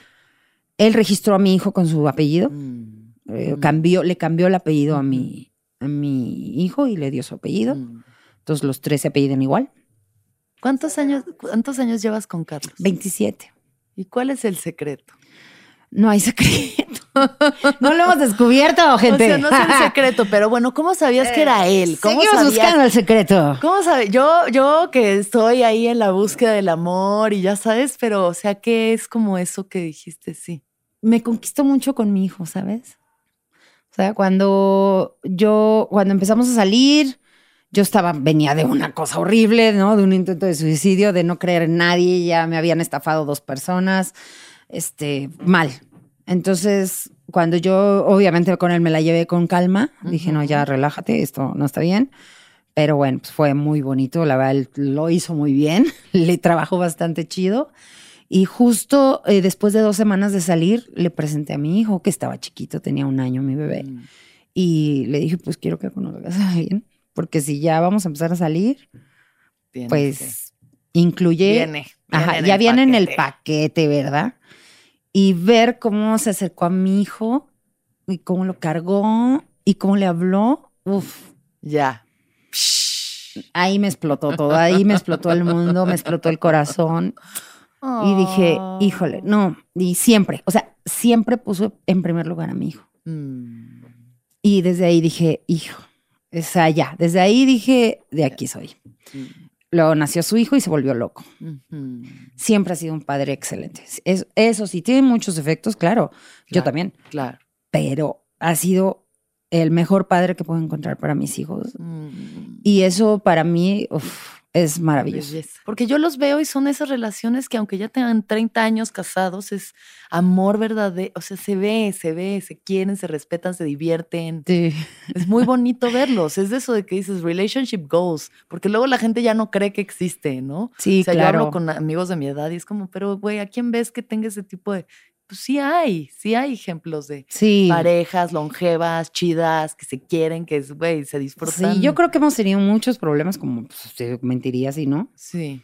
pero yo creo que parte de la sanación siempre es esta, esta onda de la libertad, de, de cumplirnos nuestros sueños juntos, sin que no somos dependientes. O sea, digo, sí, depende mucho de Carlos, claro, pues llevo toda mi vida Claro. durmiendo con él, Sí. pero yo me puedo ir a, a- de gira Sí, sí, sí. ¿Un mes? Otro país, sí, sí, sí. y me voy a otro país y no tengo, y él feliz, o sea, él vete, ¿qué necesitas? Y está preocupado de que necesitas dinero, ¿qué quieres? Este, vete, tú sé la más feliz. Y él es el más feliz de que yo viaje y él es el más, o sea, no veo a persona más feliz de que yo lo haga, ¿no? Entonces, Mm. por ejemplo, él es fanático de los vaqueros de Dallas, fanático. Desde que lo conocí. O sea, nuestro primer día de sexo, el señor vio un partido de los vaqueros de Dallas. Porque Así fue un día de sexo. Esto no fue una noche, esto fue un Fue día de día. entero, 24 horas. Estuvimos todo un día metidos en un hotelazo, Ay. obviamente. Me pegué en la cabeza. en el hotelazo. Y decía, ay, ¿cómo? Quítame esa imagen". No, wow. Y terminamos y con permiso juegan mis vaqueros, ¿no? O sea, desde ahí entendí. Y entonces yo me volví fanática de los vaqueros, porque yo le iba a los vaqueros, pero con él, pues más. Entonces, toda su vida. Y hace dos años me contrataron en Houston para dar show Mm. y estaba yo con Freddy el Regio y me dice, vamos a ver a los vaqueros, está aquí a dos o tres horas. No, ¿cómo crees? Oye, Carlos, que me llevan a ver a los vaqueros, pero pues, ¿cómo voy a ir? Y Carlos no tenía visa. Ujú. Se me hace bien feo ir cuando es tu sueño. O sea, ve por favor. Necesito que Ve vayas y veas. Ajá, entonces... Sí. Y fui y él, bueno, llorando, él en la casa así de, estás ahí, qué emoción. Entonces, Ah, obviamente, Corazón. le dije, te juro que en un año te voy a traer. Te lo prometo y le cumplí la palabra, ¿no? Entonces, ese tipo de cosas, este, ¿sabes? Son las que dices, qué padre, o sea, qué padre poder hacer esto, qué padre tener esa libertad, qué padre trabajar por los sueños de ambos. Claro. Porque, claro, yo no trabajé todo un año para llevarlo a él. Queríamos ir los dos. Y de paso le cumplí a él un sueño. Entonces, ¿sabes? Sí, Eso hacer es feliz lo al otro, hacer feliz Es al que esa es la clave Sí. también. Tienes que aprenderlo. Obviamente, el cáncer nos acercó muchísimo más. O sea, el cáncer fue un determinante para Claro. que otra vez reencamináramos y para saber que yo tenía una persona que era súper incondicional Claro. y la vivimos bien difícil, ¿no? Porque pues, el cáncer afecta a todos. Ahora que ya no tengo yo a mis papás, que no tengo ya contacto casi con, mi, con mis hermanos, tener a Carlos ha sido un- una cosa increíble, tener a mis hijos, obviamente, Hogar. Y decir, pues este es mi hogar. Ujú. Chiquito, somos poquitos, porque ya también ya murieron sus papás. Eso también nos hemos vivido las pérdidas de nuestros familiares. Claro. Y ay, es como de, pues nada más nos tenemos nosotros, así es que hay que cuidarnos. ¿Cómo se experimenta la muerte de los padres, Pati? Es muy duro, es muy duro. Es, ¿sabes qué? Que en mi caso, le tengo mucho miedo a la muerte, no te voy a mentir. Siempre he tenido miedo a la muerte porque no sé qué hay después. Ujú. Y lo que no, lo que desconoces, creo que es a lo que más miedo le tienes. Sé que me tengo que morir, obviamente, pero Sí. me da miedito ese momento. Me da miedo porque mi mamá cuando se murió, se murió diciéndome que no se quería morir. Ok. Y me dijo, tengo mucho miedo y no me quiero morir. Sí. Y ver a morir con esa angustia fue, creo que me inculcó más miedo. Claro, claro. Entonces siempre me ha costado mucho trabajo entender la muerte por lo mismo. Y es un proceso que te van a decir siempre, no, mira, con, el, con los años el tiempo te lo cura. Es el, con el tiempo, pero no, no te lo cura. Aprendes a vivir con ese dolor. Pero yo le siempre he dicho, yo no he vivido, todavía no me he caído el 20 y mira, ya tiene 23 años que se murió mi mamá de una manera muy triste. Ocho años que se murió mi papá. cuatro años que se murió mi hermano mayor, que era como mi papá. Y no me cae el 20. Y hace un año se murió el hijo de mi hermano, que era torero. Y te juro, no. O sea, digo, ya por favor, porque no puedo. No, no me cae el proceso. Es muy difícil. Claro. Entonces trato de eh, recordarlo con mucha calma, con mucha serenidad. Y yo digo que en algún momento lo voy a sacar. No sé cuándo, pero creo que todavía no lo he sacado. Y solo vivo con la tristeza de repente de acordarme que ya no están o de extrañar a mi mamá, de, de decirle lo feliz que sería de ver ahorita a Mariana haciendo lo mismo que ella hacía. Mm. Eso me ha dolido muchísimo, muchísimo, muchísimo. Porque mi mamá cuando se murió, este, mi hija acababa de nacer y mi mamá estaba muy feliz de tener una nieta. Entonces tenía ocho mesecitos Mariana cuando mi mamá se murió. Entonces me duele en el alma saber que no la vio crecer y que no la vio hacer lo que ella, lo que mi mamá le heredó, que fue el baile. Mariana es la única que ha hecho lo mismo que mi mamá. Baila flamenco, baila este, ahora en los hoteles y mi mamá hacía eso y yo, hoy, ¿dónde está mi mamá? Le digo, mamá, siempre la he visto a Mariana cuando la ayudo con sus vestuarios y le digo, ay, hijita, tu, abuela se hubiera vuelto loca. Eso es muy doloroso. Eso es, eso es creo que con lo que vives, el dolor de, ay, no está viendo. Mi, papá era comediante, no me vio haciendo comedia. Tengo dos sueños muy recurrentes de mi mamá. Uno es que está viva y que me preocupa mucho decirle a la gente, ¿cómo le voy a decir a la gente que ya está viva si estaba muerta? es como... Y la sueño desnuda abrazándome y siento su piel así muy cañón. Ese sueño lo he tenido mucho menos veces que el otro. Sí. Pero, ay, es bien bonito. Siempre que la sueño así, pues está, que, la, que la siento, su olor lo tengo, fíjate, 28, 20, 23 años que falleció y su olor lo tengo, pero súper presente. Muy cañón. ¿Y cuál ha sido la lección más profunda de tener hijos? Aprender que que los hijos no vienen a llenar tus expectativas, mm. a, no hacer, a no hacerte de expectativas con ellos, aprender que para ser buenas personas tú te tienes que volver buena persona. Mm. No puedes inculcarle a tus hijos que aprendan a perdonar si tú no sabes perdonar. No puedes inculcarles a tus hijos que sean honestos o honrados si tú no lo eres. Es totalmente incongruente. Entonces yo me volví muy, muy obsesiva de eso, de tengo que hacer las cosas correctas porque ¿cómo les voy a decir? No fumes, por ejemplo, es un ejemplo estúpido. Sí, sí, no fumes y tú fumando, o sea, no. O sea, tenía yo que ser congruente. Entonces, creo que ese, ese aprendizaje lo amo mucho porque yo creo que la persona que ahora soy es por ellos. Oh. Ellos me han hecho ser la persona que soy y ha sido muy divertido. O sea, Rodrigo me enseñó este esta onda de entender las orientaciones de las personas, de que no solo existe hombre y mujer. Y fue bien chido porque era algo a lo que nadie me explicó. A mí nunca me explicaron ni siquiera cómo se hacía el amor, ¿sabes? Entonces, mucho menos qué tipo de situaciones había con las personas gays. Y cuando mi hijo me declaró que era gay, pues nos llevamos un aprendizaje increíble de entender ahora perfectamente cuál es ese mundo, por qué existe, por qué pasa, eh, lo que sufren, ¿no? y, defenderlo, porque ahora, por supuesto, me, me he vuelto una bandera defensora de la comunidad LGBT, ¿no? Porque pues, mi hijo es gay y por supuesto que está su mamá para defenderlo y para... Yo quiero que sea feliz, ¿no? Entonces, cuando no lo dijo fue de, mi hijito, tú sé feliz. Obviamente por dentro estábamos llorando porque no sabíamos a lo que nos íbamos a enfrentar, porque no sabíamos qué le iba a pasar. O sea, yo lo primero que piensas es, ay Dios mío, me lo van a maltratar, no lo van a dar trabajo, ¿sabes? Piensas miles de cosas. Sí, claro. Ahora, ¿no? Él me ha enseñado que claro que puede tener un lugar en esta sociedad y él se lo ha ganado súper bien, mm. lo quieren mucho, es súper talentoso. Mm. Y, y entonces, mi hijo, por ejemplo, el mayor, era súper cerrado en esos temas y tanto ama a su hermano mm. que se empezó a abrir también en el tema. Entonces, todos nos llevamos un aprendizaje muy cañón. Qué hermoso. Y mi hijo mayor igual, mi hijo mayor eh, nació con problemas, obviamente, tuvo autismo, tiene un grado de autismo, este, se hizo por los mismos problemas, bueno, ahí con su papá, él sabe que tiene su papá biológico, se lleva muy bien con él.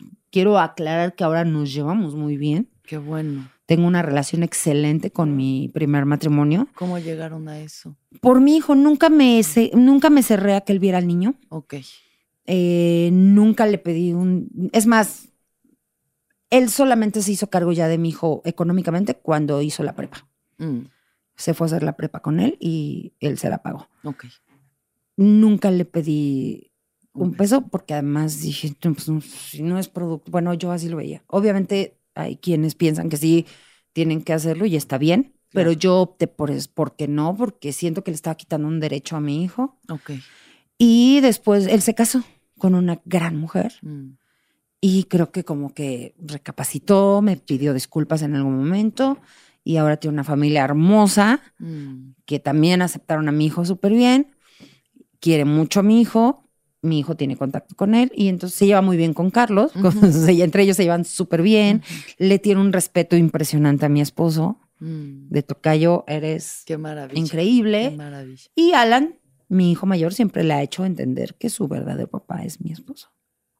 O sea, se- ese fue su, pues su, su lección. Claro. sí, Decirle, pues claro. mira papá, sí te quiero, pero mi papá es este, ¿no?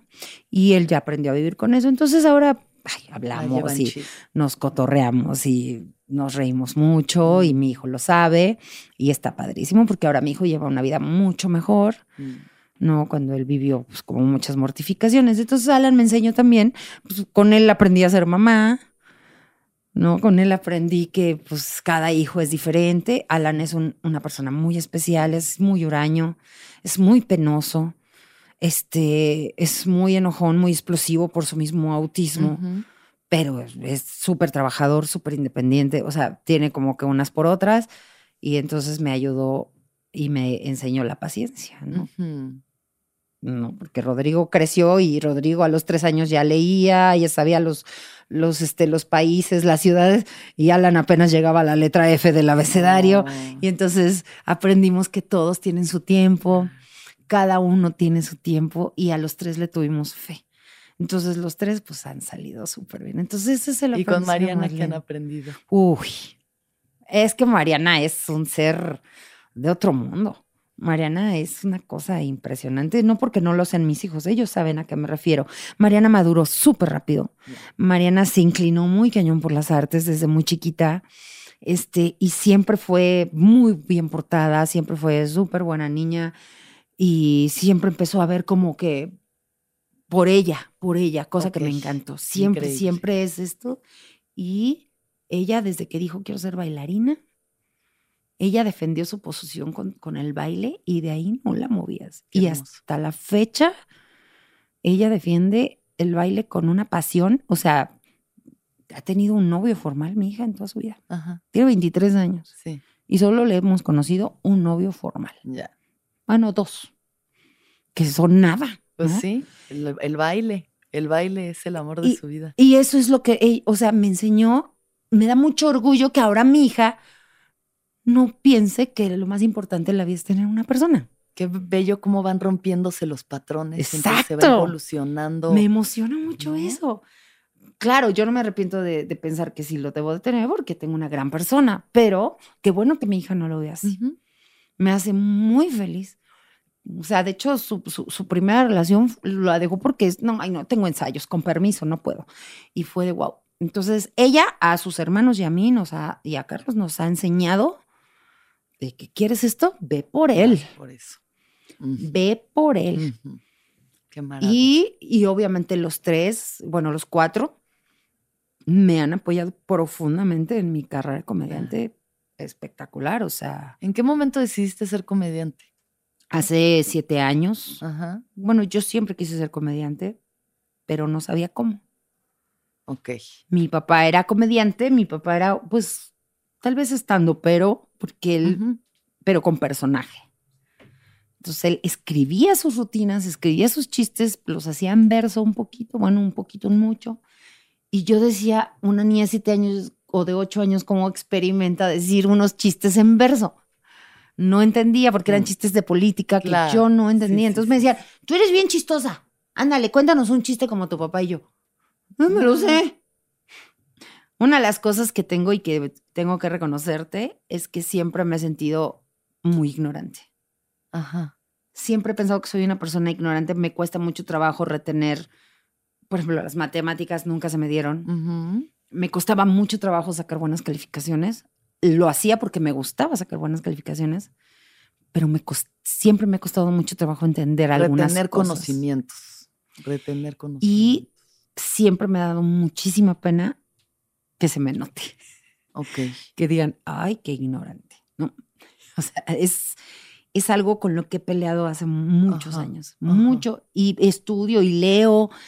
Claro, no me siento tampoco una persona totalmente ignorante, o sea, siento que soy inteligente, pero sí, Yo creo que eres muy inteligente. pero sí me Sí. siento como ignorante en ciertos terrenos. Como en áreas más intelectuales. Tal vez, tal vez en áreas intelectuales, tal vez en muchas cosas, eh, a veces se me salen unas palabras que las digo mal y bueno, Ya, es mi naturaleza y he tratado de aceptarme así, totalmente. pero me da mucha pena que la gente note que, o sea, yo siento que algo que le puede pasar a la gente es que se te note la ignorancia más que la pobreza, ¿no? Ya. Y entonces siempre he tenido mucho miedo a eso. Y yo decía, no, porque me voy a ver muy ignorante tratando de hacer comedia, porque no sé hacer comedia. Entonces me costó mucho trabajo entender que yo era una comediante nata hasta que descubrí el stand-up. Justo hace siete años yo ya no cantaba, ya había dejado la, la música. Y este, y descubrí el stand-up a través de unos videos y fue como de, eso sí lo sé hacer. O sea, yo sí te puedo contar una historia y te puedo hacer reír. Claro. Eso lo hago genial. Además, Claro. siempre he sido muy bulera, siempre. Sí. O sea, con mis compañeros de la escuela, sobre todo en la universidad, en- cuando estudié turismo, era la bulera de los maestros, de mis compañeros, era Te llevadísima. los traías a todos. Sí. Entonces dije, eso es lo mío. Eso es lo mío. Y pues fue cuando tomé mi curso de stand-up. ¿Y qué sentiste Uf, cuando empezaste a hacer comedia? creo que por fin, encont- o sea, yo pensaba que cantar era mi lugar y no. Cuando hice comedia dije, claro, este era mi lugar. Este era mi lugar. Yo sabía que tenía la vena artística por mi mamá, por mi papá, por, mis herma- por mi hermano, pero yo me aferré a algo que no era y no quería yo aceptarlo, ¿no? Entonces fue muy lindo descubrir a mis 42 años que yo era Tu comediante. lugar. ¡Qué bonito! Y dije, Ok, ya fui mamá, ya fui esposa, Sí. ya, trabajé años en una oficina, ya trabajé años de cantante, ya fui hija, ya fui todo. Voy a dar ahorita todo por mí y este es mi momento, ¿no? Y llevo siete años disfrutando. Y mi sí que lo fue, como la espuma, para arriba. Sí. No, maravilloso. sí, siete años disfrutando mi momento que creo que va a durar de aquí a que me muera. Seguro que sí, Pati. ¿Has tenido momentos en los que hayas sentido como dificultad en tu carrera como comediante? Sí, Ajá. creo que la, la cosa de la edad me ha pegado un poco.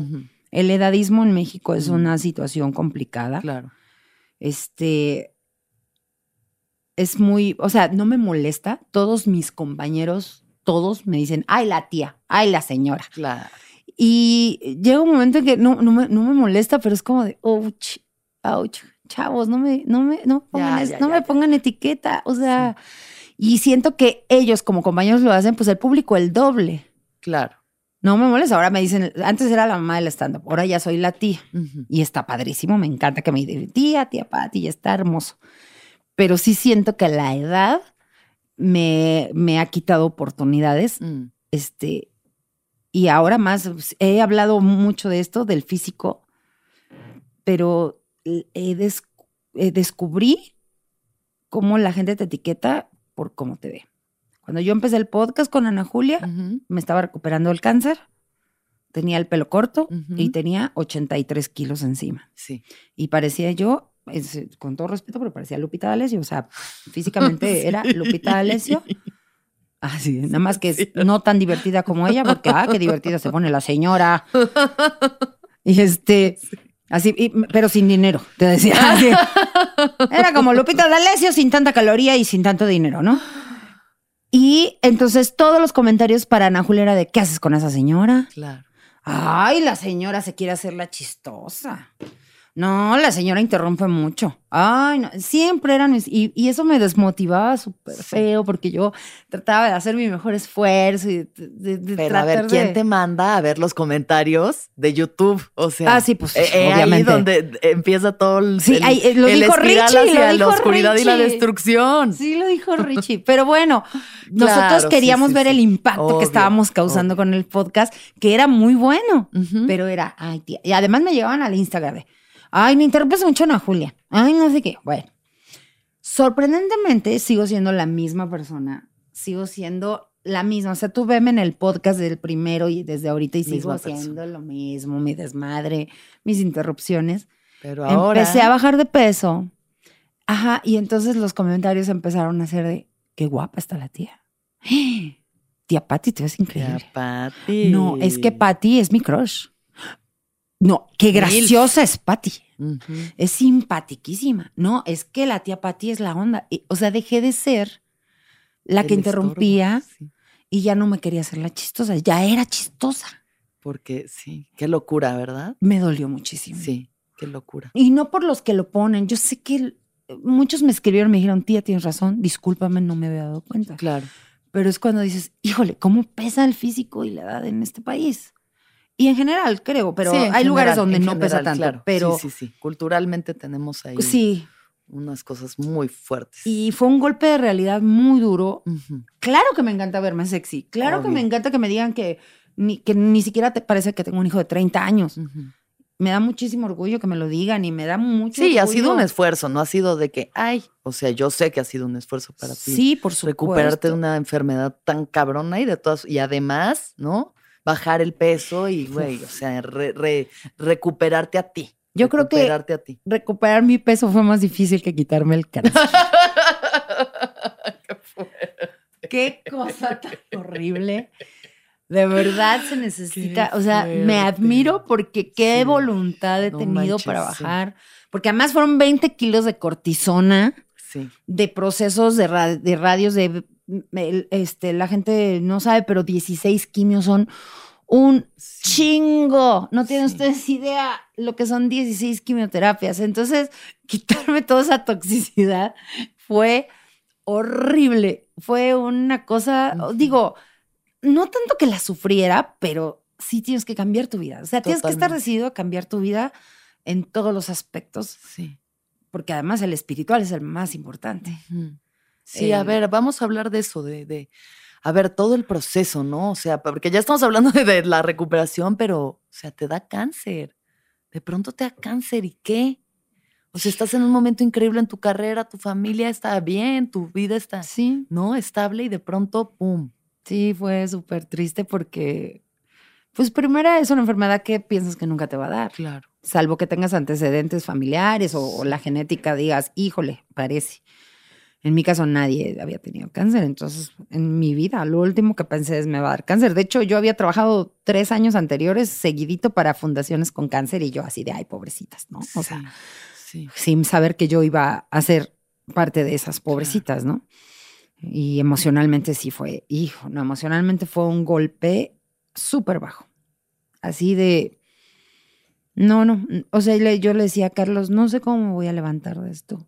Yo obviamente por todo lo que has escuchado, sufrí de muchísimo, de mucho, siempre tuve muchos ataques de pánico. Pues por todo el proceso que, que- que he vivido, por todas las experiencias, pues claro, eh, algún, un día descubrí que tenía ataques de pánico, no sabía qué eran, Ujú. hasta que un día me los descubrieron, entonces estaba yo batallando con mis ataques de pánico cuando me llegó el cáncer y fue muy chistoso porque se fueron los ataques de pánico, Guau.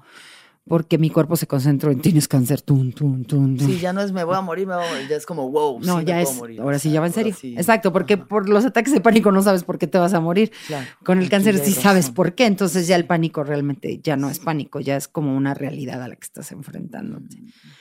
Y pues claro, lo primero que piensas es mis hijos. Yo todavía no me quiero ir, quiero verlos, quiero seguir con ellos, somos muy divertidos juntos. Y, y Carlos, ¿no? Ver su cara de Carlos cuando dijeron que tenía cáncer y verlo así de como, o sea, no. Marianita se acababa de independizar, Marianita se acababa de ir a Cancún a vivir. hace tres años, a los 20 años, voló la chamaquita. Mi hijo se acababa de ir a vivir en pareja, Rodrigo. Mm. Entonces era como, espérense. O sea, el nido vacío y, y aparte tienes cáncer y era como, no, o sea, no, espérate, o sea, Tantito. no inventes, ¿no? Entonces, este, emocionalmente sí fue muy duro, muy duro porque sabía yo que tenía que trabajar muchísimo en que no me vieran mal, cosa que fue gravísima y que ahora, ahora digo, me exigí demasiado. Claro. No debí de haber hecho eso, porque te he puesto afán cuando eres ama de casa y cuando eres mamá y cuando eres esposa. Estás, ay, no, que no me vean los niños así, ¿no? Y aprendí mucho esta presión social que te pone la gente.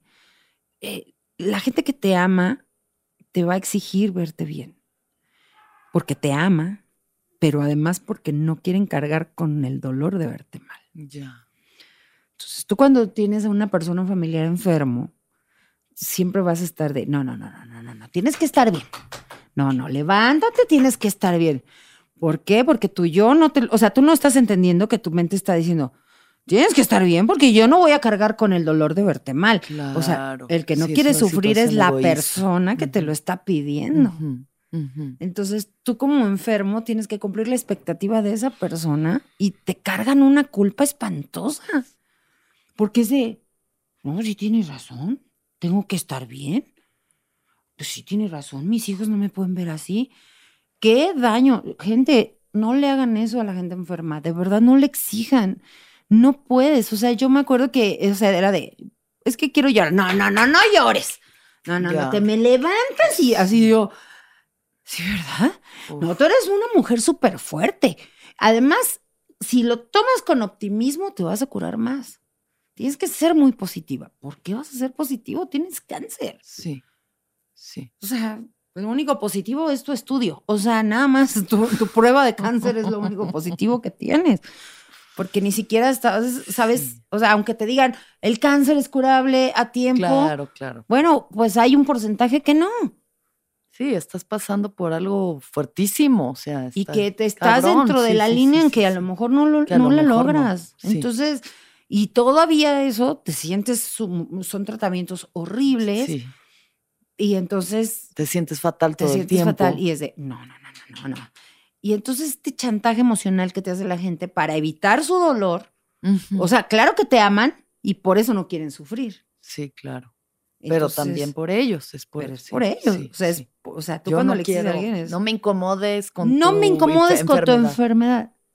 A Moni Escobedo la amo y ella lo sabe y Moni me ama. Pero Moni me decía, no quiero verte pelona, no me incomodes con eso.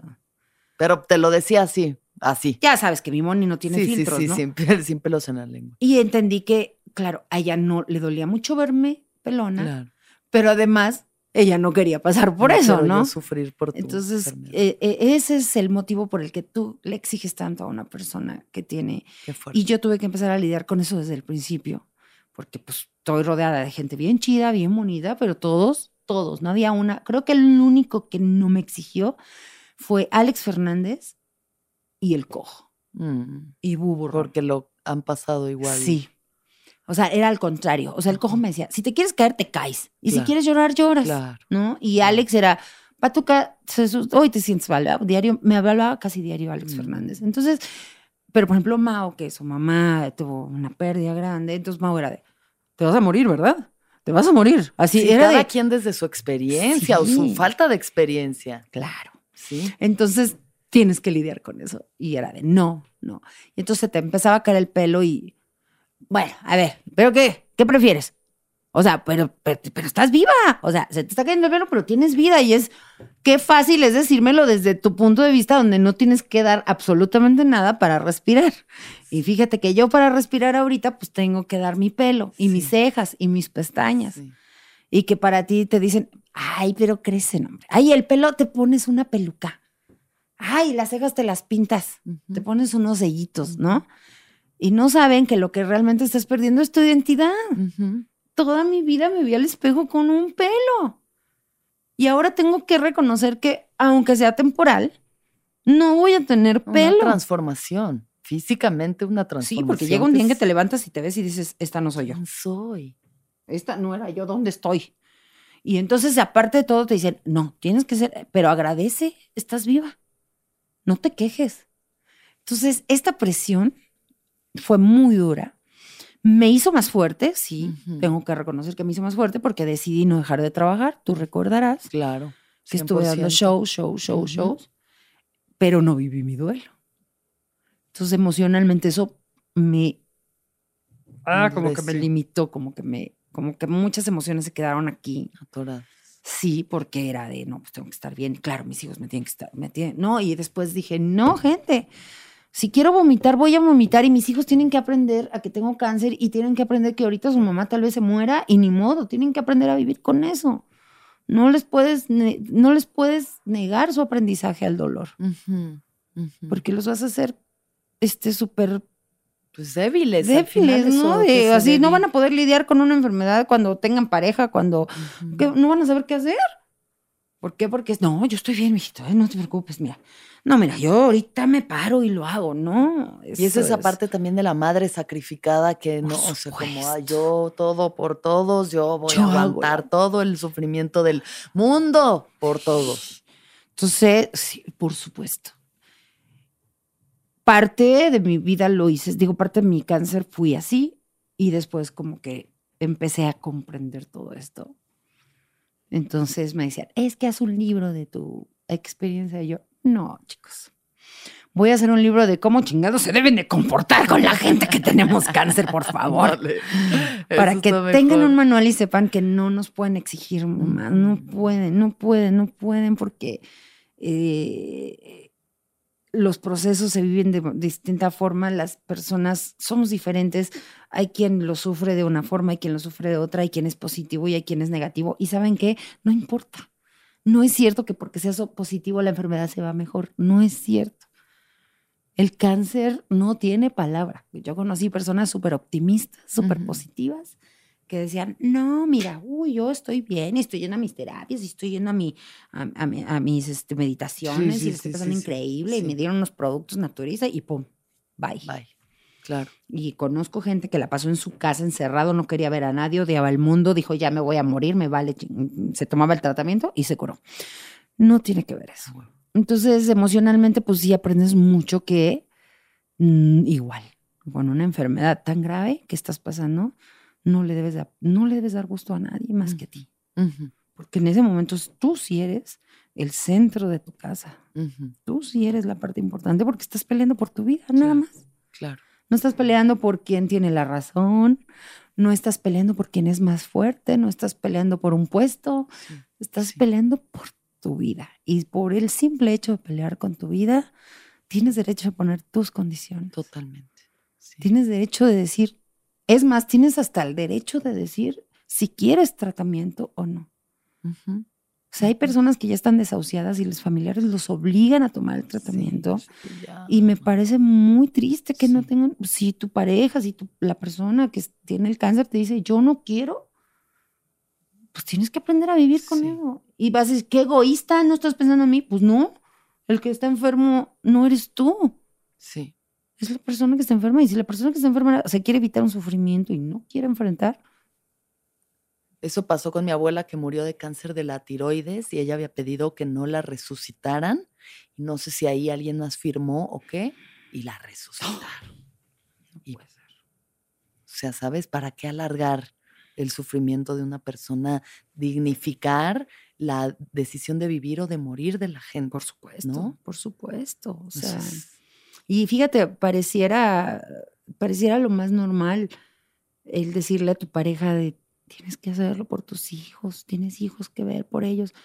Y tú piensas que estás fomentándole algo chido y no solo le estás metiendo una carga emocional más fuerte. claro, Porque pues, tampoco es que yo quería que me diera cáncer, ¿no? totalmente. sí. O sea, digo, tal vez si me dices que estoy fumando mucho y me va a dar cáncer de pulmón Exacto. y sigo fumando, ahí sí oye, piensa en tus hijos, no seas egoísta, ¿no? Pero si no está en tus manos, entonces, claro, tu motivación tiene que ser tus hijos, tu pareja, tu mejor amigo, tu mejor amiga, tu papá, tu mamá. Claro, pero no por eso estás obligado a hacer lo imposible y a cubrir esas expectativas. Entonces, si emocionalmente te puedes ver muy dañado, si vives con esa presión.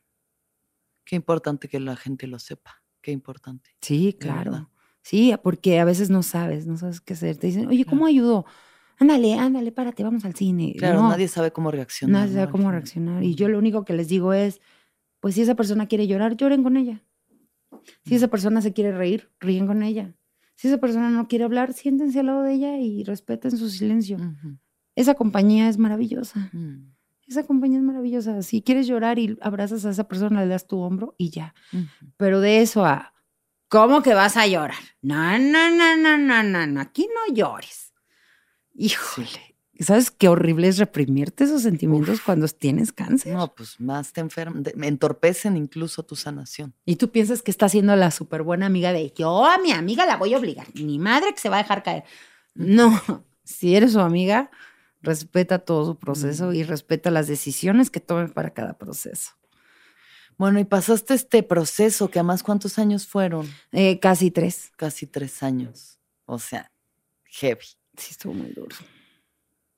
Y cuando empezaste a sanar, cuando ya, o sea, veíamos, veías la luz, veíamos la luz contigo, porque pues al final fue un proceso que colectivamente experimentamos y te intentamos acompañar cada quien. Fue hermoso, hermoso. Ahí. ¿Y cuál fue ese aprendizaje, Pati? Espiritualmente, ¿cuál fue el aprendizaje de esto? Hoy fue muy bonito porque eh, eh, qué difícil es recibir. Es, más, es más bonito dar. Mm. Y es más humilde recibir tenemos que aprender a recibir. O sea, sí nos gusta que nos regalen cosas y todo, pero cuando estás en una situación tan precaria eh, eh, de, salud y tan necesitada en todos los aspectos, qué difícil es tener que sí, sí está bien. Entonces hay que aprender. Nadie nos, nadie nos enseña a que te lo mereces. Porque además es, todos me están ayudando y hay gente que lo necesita más, ¿no? Y dices, sí, pero todos te quieren a ti y te lo están dando, recíbelo. No te preocupes, siempre va a haber alguien peor que tú. Una vez Gon, me acuerdo que me habló con Curiel me dijo, Pati, ¿cómo estás? Y yo, ay, Gon, tuve quimio y estoy en cama, no me siento bien. Ay, dice, me siento muy mal. Fíjate que acabo de la mañana tenía gripa y dije que era el peor día de mi vida y me acabas de decirlo de tu quimio y me siento un imbécil. Y le dije, no, Gon, ¿por qué las gripas también se sienten horrible? No podemos minimizar un dolor con otro. O sea, siempre va a haber algo peor, todo, es válido. Todo sufrimiento es válido. O sea, entonces usted ahorita en su casita, persona, está oyendo esto y dice, ay, yo pensando, y esta señora, todo lo que le ha pasado. No pasa nada. Si usted está llorando porque se le perdieron unas llaves, llore porque se le perdieron sus llaves. Porque cada pérdida es válida llorarla y... cada quien tiene sus pequeñas o grandes tragedias. Exacto, todo, todo cuenta. Entonces y no te vas a esperar a tener cáncer para decir, ah, ahora sí estoy sufriendo. Pues claro que no. Entonces, bueno, eso aprendí a recibir. Mm. Me considero una persona dadivosa. Eh, me gusta dar desde hace mucho.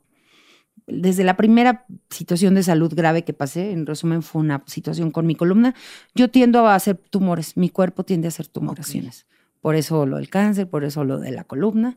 Entonces, bueno, me quedé muy mal y me llevé unas lecciones impresionantes todo ese tiempo que estuve mal de la columna y decidí a partir de ahí tratar de dar lo más que se pueda. Entonces siempre, eh, de, maneras que ustedes no saben, pero trato siempre de ayudar a las personas. Y por ese lado yo sentía que mi cuota estaba como... El karma, ¿no? Buen karma. Sí, sí, sí, sí, Y creo que, creo que fue como, o sea, yo, yo no lo daba para recibir, ¿eh? Claro. Pero fue muy bonito saber que lo que inconscientemente el mundo y, toda la, este, todo el universo te devuelve las cosas. De verdad que sí, e, eso va a pasar. Es muy triste pensar que me dio cáncer y decir, ¿por qué me dio cáncer a mí si hay políticos que deberían de tener cáncer, no? Pues porque así es la vida. O sea, y no tienes que ser una mala persona para que te dé cáncer. O sea, le puede dar a, la madre Teresa de Calcuta. O sea, es algo que no, no, no te da por, por, una mala actitud. Entonces eso también lo tienes que aprender. Porque mientras te preguntas el por qué, no hay un por qué. Solo hay un para qué. Eso también lo aprendí. Porque por supuesto con el cáncer aprendí un montón de cosas, ¿no? Aprendí la aceptación física, aprendí a quererme, aprendí a valorar que un corte de pelo mal hecho es una estupidez cuando pierdes todo tu pelo, ¿no? Y decías, no inventes. Antes te cortaban tantito mal el pelo y era, ay, no voy a salir, qué ridículo. y, pelona decía yo, ay, mija, a ver. O sea, aprendes a replantearte las cosas. revalorar, ¿no? claro, claro, sí. Eso de que ahora despiertas y hasta oyes trinar a los pajaritos y lo aprecias, sí es cierto. Aprecias ahora mucho más cosas de la vida, sí es verdad. Aprendes a recibir. Mm. Eh, aprendes, la, palabra agradecimiento se hace em, inmensa, se vuelve como un como un bote sin, sin, sin fondo, mm. porque hasta el día de hoy no he sabido todavía cómo expresarle mi agradecimiento a toda la gente que me ha ayudado. Mm. O sea, siempre digo, gracias no es suficiente. Y no sé qué más hacer para que de, de, cada cosa que me ayudaron, de tu abrazo, de tu beso que me diste cuando nos vimos, de las llamadas que recibí, de los shows que dieron todos, no encuentro las palabras. Y está padre, porque tratar de vivir todos los días tratando de ser agradecido es bien bonito. Porque es algo de lo que es la puerta a la felicidad. Por supuesto. Entonces ahora me obligo por llenar ese bote en ser súper agradecida con la gente, ser pues mejor persona para mis hijos, para mí, para todos, ¿no? Y el amor, sentí mucho amor el amor es necesario, es, básico. Sin el amor, nada hubiera pasado. Y sentir el amor de las personas que tenía cerca, sentir el amor incondicional de mi esposo, de verdad tu pareja realmente sufriendo por ti, de estar sufriendo contigo, de haciendo todo, buscando todo. Carlos se movió, fue siéntete privilegiado de que hay alguien que se preocupa por ti, porque no cualquiera lo hace. Aprendí que es más fácil donar dinero que tiempo. Más fácil donar dinero que tiempo. Por supuesto. O sea, que necesitas 200 pesos, aquí te los doy. Ah, pero necesitas que yo te vaya a hacer el aseo a tu casa. Híjole, pues es que fíjate que no puedo, es que mm. tengo unas chambas ya ahí, tengo mi vida básicamente y no me puedo adaptar a tu cáncer. Y mm. hay que aprender a tanto nosotros a no sentirnos menos porque la gente no puede ayudarte. Claro como este a dar, ¿no? O sea, sí, esta, esa tienes que entenderlo. Y también aprendí algo que me gusta mucho. Ofrece solo lo que puedes dar. Me parece muy grave que alguien cuando te ve tan mal te diga lo que necesites, ¿eh? No, no saben lo poderosa que es esa frase y lo dura que es cuando no es verdad. El golpe es terrible. Tú no le puedes decir a alguien lo que necesites, de en serio, aquí estoy. Porque con un cáncer, con una enfermedad así, lo que necesites puede ser mucho. Y cuando te dan esa puerta y la pides y te la cierran, es dolorosísimo. Entonces yo ahora digo, ofrece lo que puedas dar. Solo eso. No digas lo que necesites. Y, oye, Pati, oye, persona que estás enferma, ¿qué necesitas? mira, de esto que tú necesitas, yo te puedo ayudar nada más con esto. Ok. Sí. O yo te ayudo con esto. O yo no te puedo ayudar, pero te voy a hablar diario. No. O te voy a acompañar a una quimio.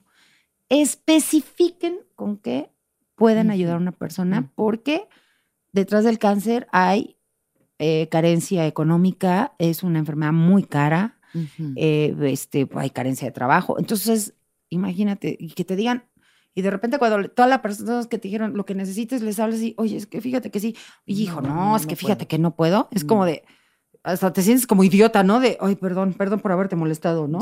y es, pero pues tú me lo ofreciste, o sea, espérame. Entonces hay que, mejor seamos gráficos en lo que vamos, mm. seamos literales en lo que vamos a ofrecer, porque sí, tendemos mucho a hacernos los héroes. Claro, sí, sí, sí, pues uno le entra ahí la, la inspiración, ¿no? La, ay, Claro, sí, de- yo voy aquí a ayudar en todo y no es Claro, y al no rato, a los tres Tu vida meses, importa más. tu Claro, vida tú ya estás en tu mundo, en tu pinche vida, ya estás planeando tus viajes, tus vacaciones y de repente te dicen, ay, es que para unas quimios, híjole, me acabo de pagar la tanda, ¿no? Y, y es como de, wow. Entonces, pues eso es muy importante. Entonces, todo eso, importante. pues sí, me, me dio un crecimiento espiritual Increíble. Increíble. enorme. Entonces, todo lo que me había reprimido de las emociones, las he sacado a través de todos estos aprendizajes, Maravilloso. que han sido hermosos Sí, hermosos, hermosos, hermosos. Y obviamente creo que por eso también mi renovación ha sido tan buena, totalmente. porque fue entender todos estos procesos, fue entender que, claro, era una segunda oportunidad de vida, porque también es verdad. Estoy siempre con el riesgo de que el cáncer regrese de estos cinco años, Claro. pero no pienso en ello. Ujú. Yo personalmente no. Hay quien sí lo piensa y se vale. Pues sí. Yo Cada no he quien. pensado en eso y Ujú. ahora, pues claro, ahora estoy muy feliz porque siento que la vida me está regresando cosas bien bonitas Totalmente. que me había quitado y eh, desde el pelo, ¿no? Que mi pelo era horrible antes de que me, se me cayera, era ¿En horrible. serio? No me acuerdo de tu pelo horrible. Te voy a decir qué pasa. Yo traía extensiones Ah. porque mi pelo era, se- me lo pinté toda mi vida, Ok. toda mi vida me lo pinté eh, desde muy chavita. Entonces mi pelo estaba Ya, mal. un estropajo. era un estropajo, no se acomodaba, no me crecía. Entonces un día dije, voy a poner extensiones, claro que sí. Entonces pagué mis extensiones carísimas de París. y andaba yo disque feliz con mis extensiones de pelo, ¿no? Justo cuando me renové mis segundas extensiones, me dio la noticia del cáncer y yo así de, pero sí acabo de pagar 7 mil pesos de tengo una extensiones. inversión hecha O aquí. sea, ¿cómo? ¿Cómo ¿Cómo, que en lugar de, así como que en lugar de extensiones voy a comprar quimios? Ay, sí. Extensión de vida. Extensiones de vida, Extensión de exactamente. vida. Entonces, este, Y va y pelo y, ahora pelo. pelazo. y ahora lo que toda mi vida sufrí fue con mi pelo Manches. y de verdad como que la vida dijo, va, Órale. ándele, ahí está Toma. su pelito bonito, ya para que ni se lo pinte, A ándele, huevo. ¿no? A huevo. Y, y me sorprende mi piel que había estado muy mal, el- ya mis últimas terapias, mi cara se deformó. Sí. Entonces se me llenó de paños, se me llenaron de muchos granos, este, se me hicieron unas estrías horribles aquí en el cuello de tanto que me inflé. Ya. Fue una cosa, era así de... Sí, sí, sí. Yo decía, ¿cómo voy a recuperar de esto? ¿Cómo? ¿Cómo? Porque, chicos, el autoestima te lo ganas un poco en el espejo, perdón. Pues sí, pues sí. O sea, sí, agradeces la vida, pero también es como quién sí, soy. pero también te agradeces verte sí, bonita. o sea, aparte de tener tu autoestima, es eso. Entonces, perderlo es como de, ok, pero porque miren, seamos realistas. O sea, no sales a la calle y te dicen, ay, esa mujer, qué bonitos sentimientos tiene, mira, Mm, qué bien se ve. ujú, No, o sea, aparte de nuestras exigencias femeninas, es este cubrir cuotas de, de este también físicas, Sí, ¿no? De que ti, te veas sí, bien, claro, de que te veas para bonita. para ti, para ti y Mm. para, o sea, Sí. pues Para la vida.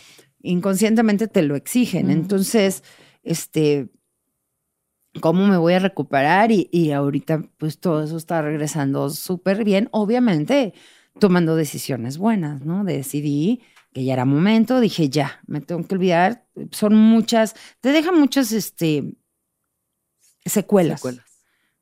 Tengo mucho dolor de huesos, eh, tengo muchas enfermedades que se me vienen por las quimios y por las radios que me dieron.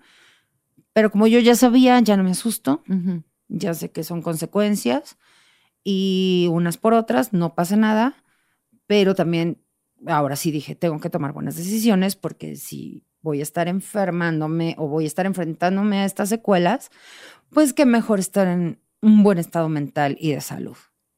Entonces tomé mi decisión de ir a la nutrióloga, tomar una buena dieta, hacer ejercicio, ponerme a trabajar como estúpida y pues sí trae sus, Y todo sus recompensas. Sus recompensas. Sí. Y sí, el podcast sí. increíble que tienes con Ana Julia, de pronto igual, como la Ay, espuma. Eso, fíjate que creo que el podcast fue lo que me regresó la vida más que las quimios. Mm, Porque justo el podcast salió cuando estaba yo saliendo de los tratamientos y me, pues me dio la oportunidad de, de, de demostrar y de demostrarme a mí también que puedo hacer cosas, que puedo hacer más cosas, que puedo hacerme notar, que la edad no importa.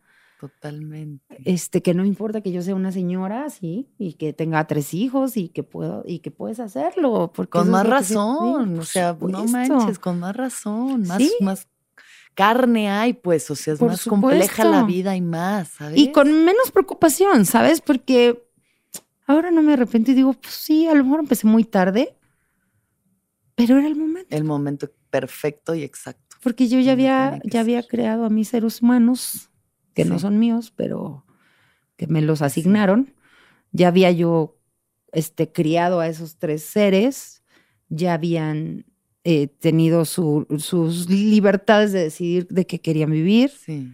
Y entonces ahora sí podía dedicarme yo de nuevo a mí, o más bien por primera vez a mí. Qué belleza, Pati. De verdad, qué viaje de vida. Sí, qué locura. Qué maravilloso. Sí, es una locura, pero no me arrepiento de nada. Y hoy, ¿dónde estás? ¿Cómo estás? Muy feliz. Me siento, fíjate que ahora sí siento esto de la plenitud, ¿sabes? La Mm. empiezo a sentir un poco. mm. Empiezo a entender mucho que la felicidad efectivamente son solo momentos, que no esperen tener una felicidad intensa así de todo el día. Mm. No, de hecho, a veces Carlos y yo, pues no acabamos, ¿no? Es como de hoy. Por ejemplo, ahorita Marianita se quedó desempleada por lo del COVID y, y, pues regresó a casa con nosotros y te das cuenta que tienes que volver a ser papá Sí. y que además con todo el amor del mundo, porque ni siquiera es, ay María, por- porque ella lloraba hace unos días diciéndome, es que soy una carga para ustedes y yo, ¿en serio Mariana? No.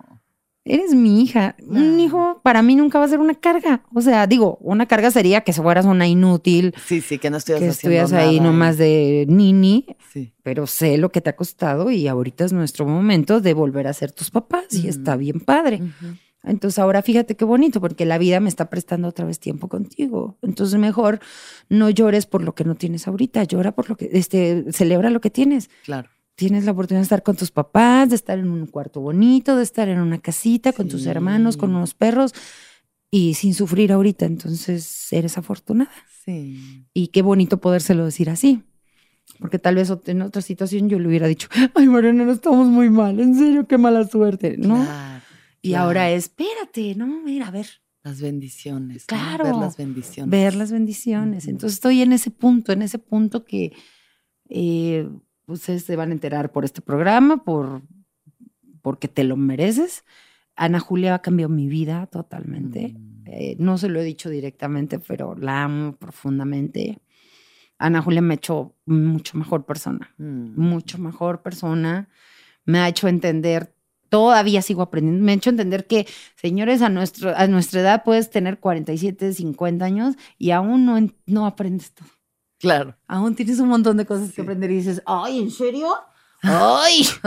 ¿Era en serio? Entonces Ana me ha, me ha enseñado cosas que yo desconocía Mm. y que me las está enseñando una escuincla de 30 años, ¿no? Y es bien padre, porque Sí. además no me siento yo de, a ver, mijita, yo soy la mayor aquí. No, claro, maravilloso. Es como Sí. de, no, Pati, tienes tus 49 y te falta mucho todavía. Entonces, abrirte a aprender y Ana me ha dado esa balance de decir, no, Pati, no te enojes por esto, esto manéjalo así, hay que ser todo paz, todo chido, vamos a hacerlo así, no te preocupes. Y entonces es como que le da un equilibrio a mi vida bien padre y por eso yo digo, claro, tengo un marido increíble, pero qué padre tener una persona adicional que te dé equilibrio. Increíble. Es hermoso. Entonces es como de, gracias vida, así de, gracias por volverme a estas personas tan maravillosas en mi vida, ¿no? Sí. Y entonces ahora me siento un poquito más madura, me siento un poco más inteligente, Mm. este, ya no me siento tan ignorante como me sentí muchos años de mi vida, este, y siento que ya puedo expresar mucho mejor mis mensajes porque ya los viví, porque ya los entiendo. Y eso está bien padre. Ahora que me preguntan y me dicen, Pati, un consejo, sobre todo tengo muchos fans que me preguntan de, a mi mamá le dio cáncer, ¿qué puedo hacer? Ah, Y se siente muy rico poder transmitirles la información. Sí, compartir desde ahí. Claro, y teniendo ya un, un respaldo de información, Totalmente. que es vivir. Justo la vida misma. ¿Qué, ¿Cómo vas a ser ignorante con todo lo que has vivido? Es lo que yo me pregunto. O sea, si esa es la verdadera sabiduría. Más allá del, del conocimiento, esa es la sabiduría. Sí, y creo que es la que más cuenta, ¿no? Porque a final de cuentas, digo, la historia, las matemáticas son importantes, pero la vida sí, es. ¿Pero qué? ¿A la tumba que te llevas? No, y es a lo que enfrentamos, es la vida. La vida. Y entonces a mí me gusta mucho saber que en casos de emergencia podemos tomar una decisión, que puedo responderles bien a mis hijos, que siempre les estaré exigiendo que sean personas honestas, que sean personas este, de bien. Sí sabiendo que estoy tratando de hacer lo mismo.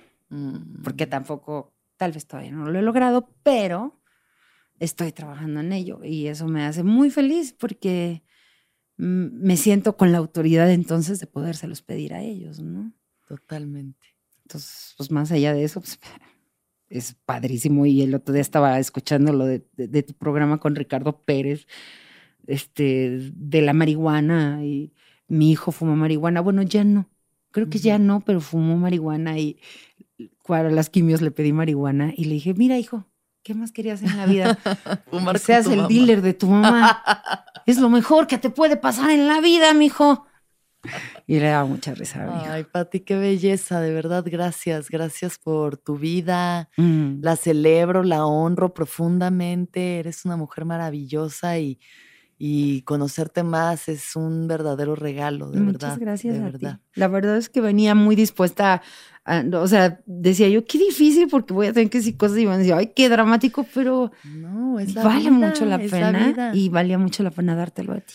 Y me faltan unas preguntitas. Por supuesto. Son preguntas Que no sean de historia, por favor. No, nada. ¿Y entonces qué pasó en 1902? Este, Este- y entonces, la niña la pinta ahí. Este, la santa, la santa, así, la, la Marta Santía, así. A ver, Patti, ¿cuándo fue la última vez que lloraste? Ayer. ¿Por? ayer lloré porque asaltaron a mi hija el viernes. Mm, Y entre las cosas se llevaron un material muy importante que teníamos Ana y yo grabado. Y Mm. ayer que le dije fue como de, perdóname. Entonces me dio mucho sentimiento. ¿Qué es lo que más feliz te hace?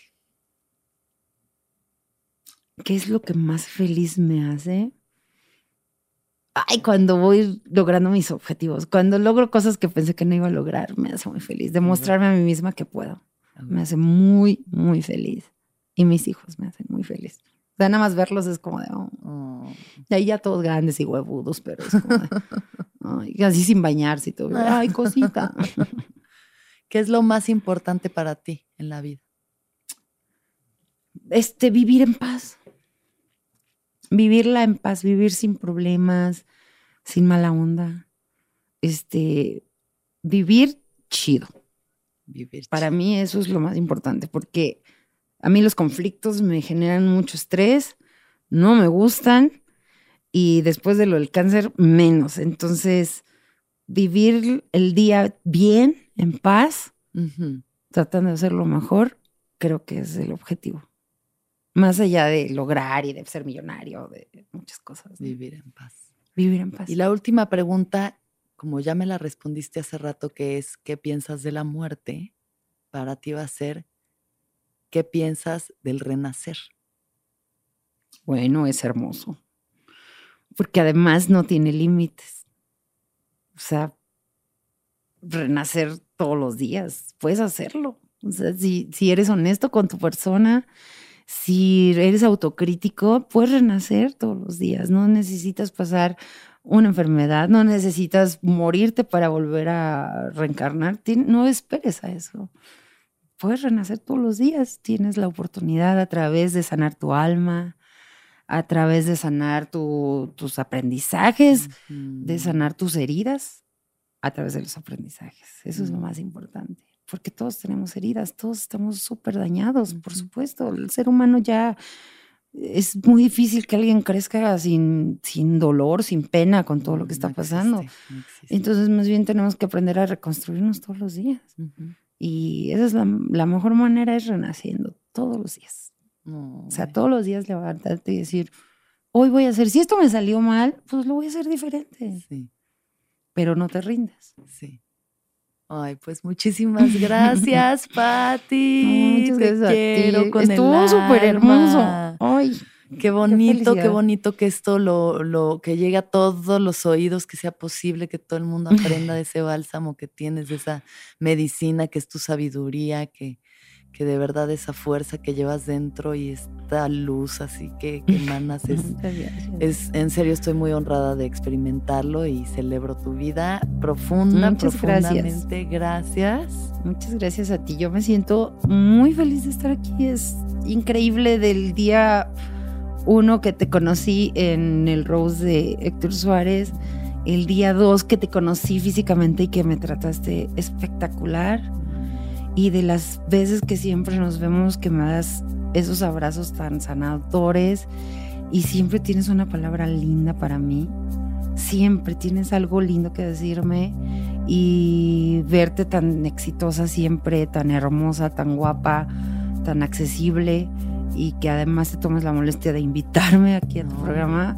Wow, es un escaloncito más en mi vida contigo. Gracias, te quiero mucho. Yo también. Corazón. Yo también.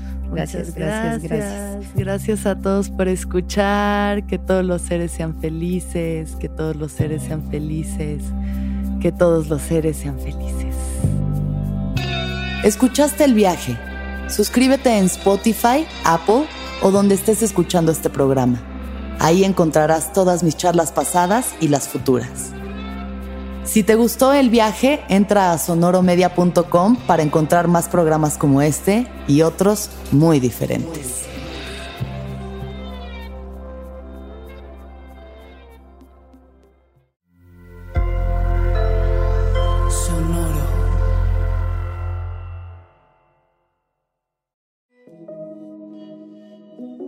Hola, soy Roxana Castaños, una apasionada de la meditación y de todos los temas que nos llevan a una transformación espiritual, y te invito a escuchar Intención del Día, un podcast de Sonoro para dirigir tu energía hacia un propósito de bienestar.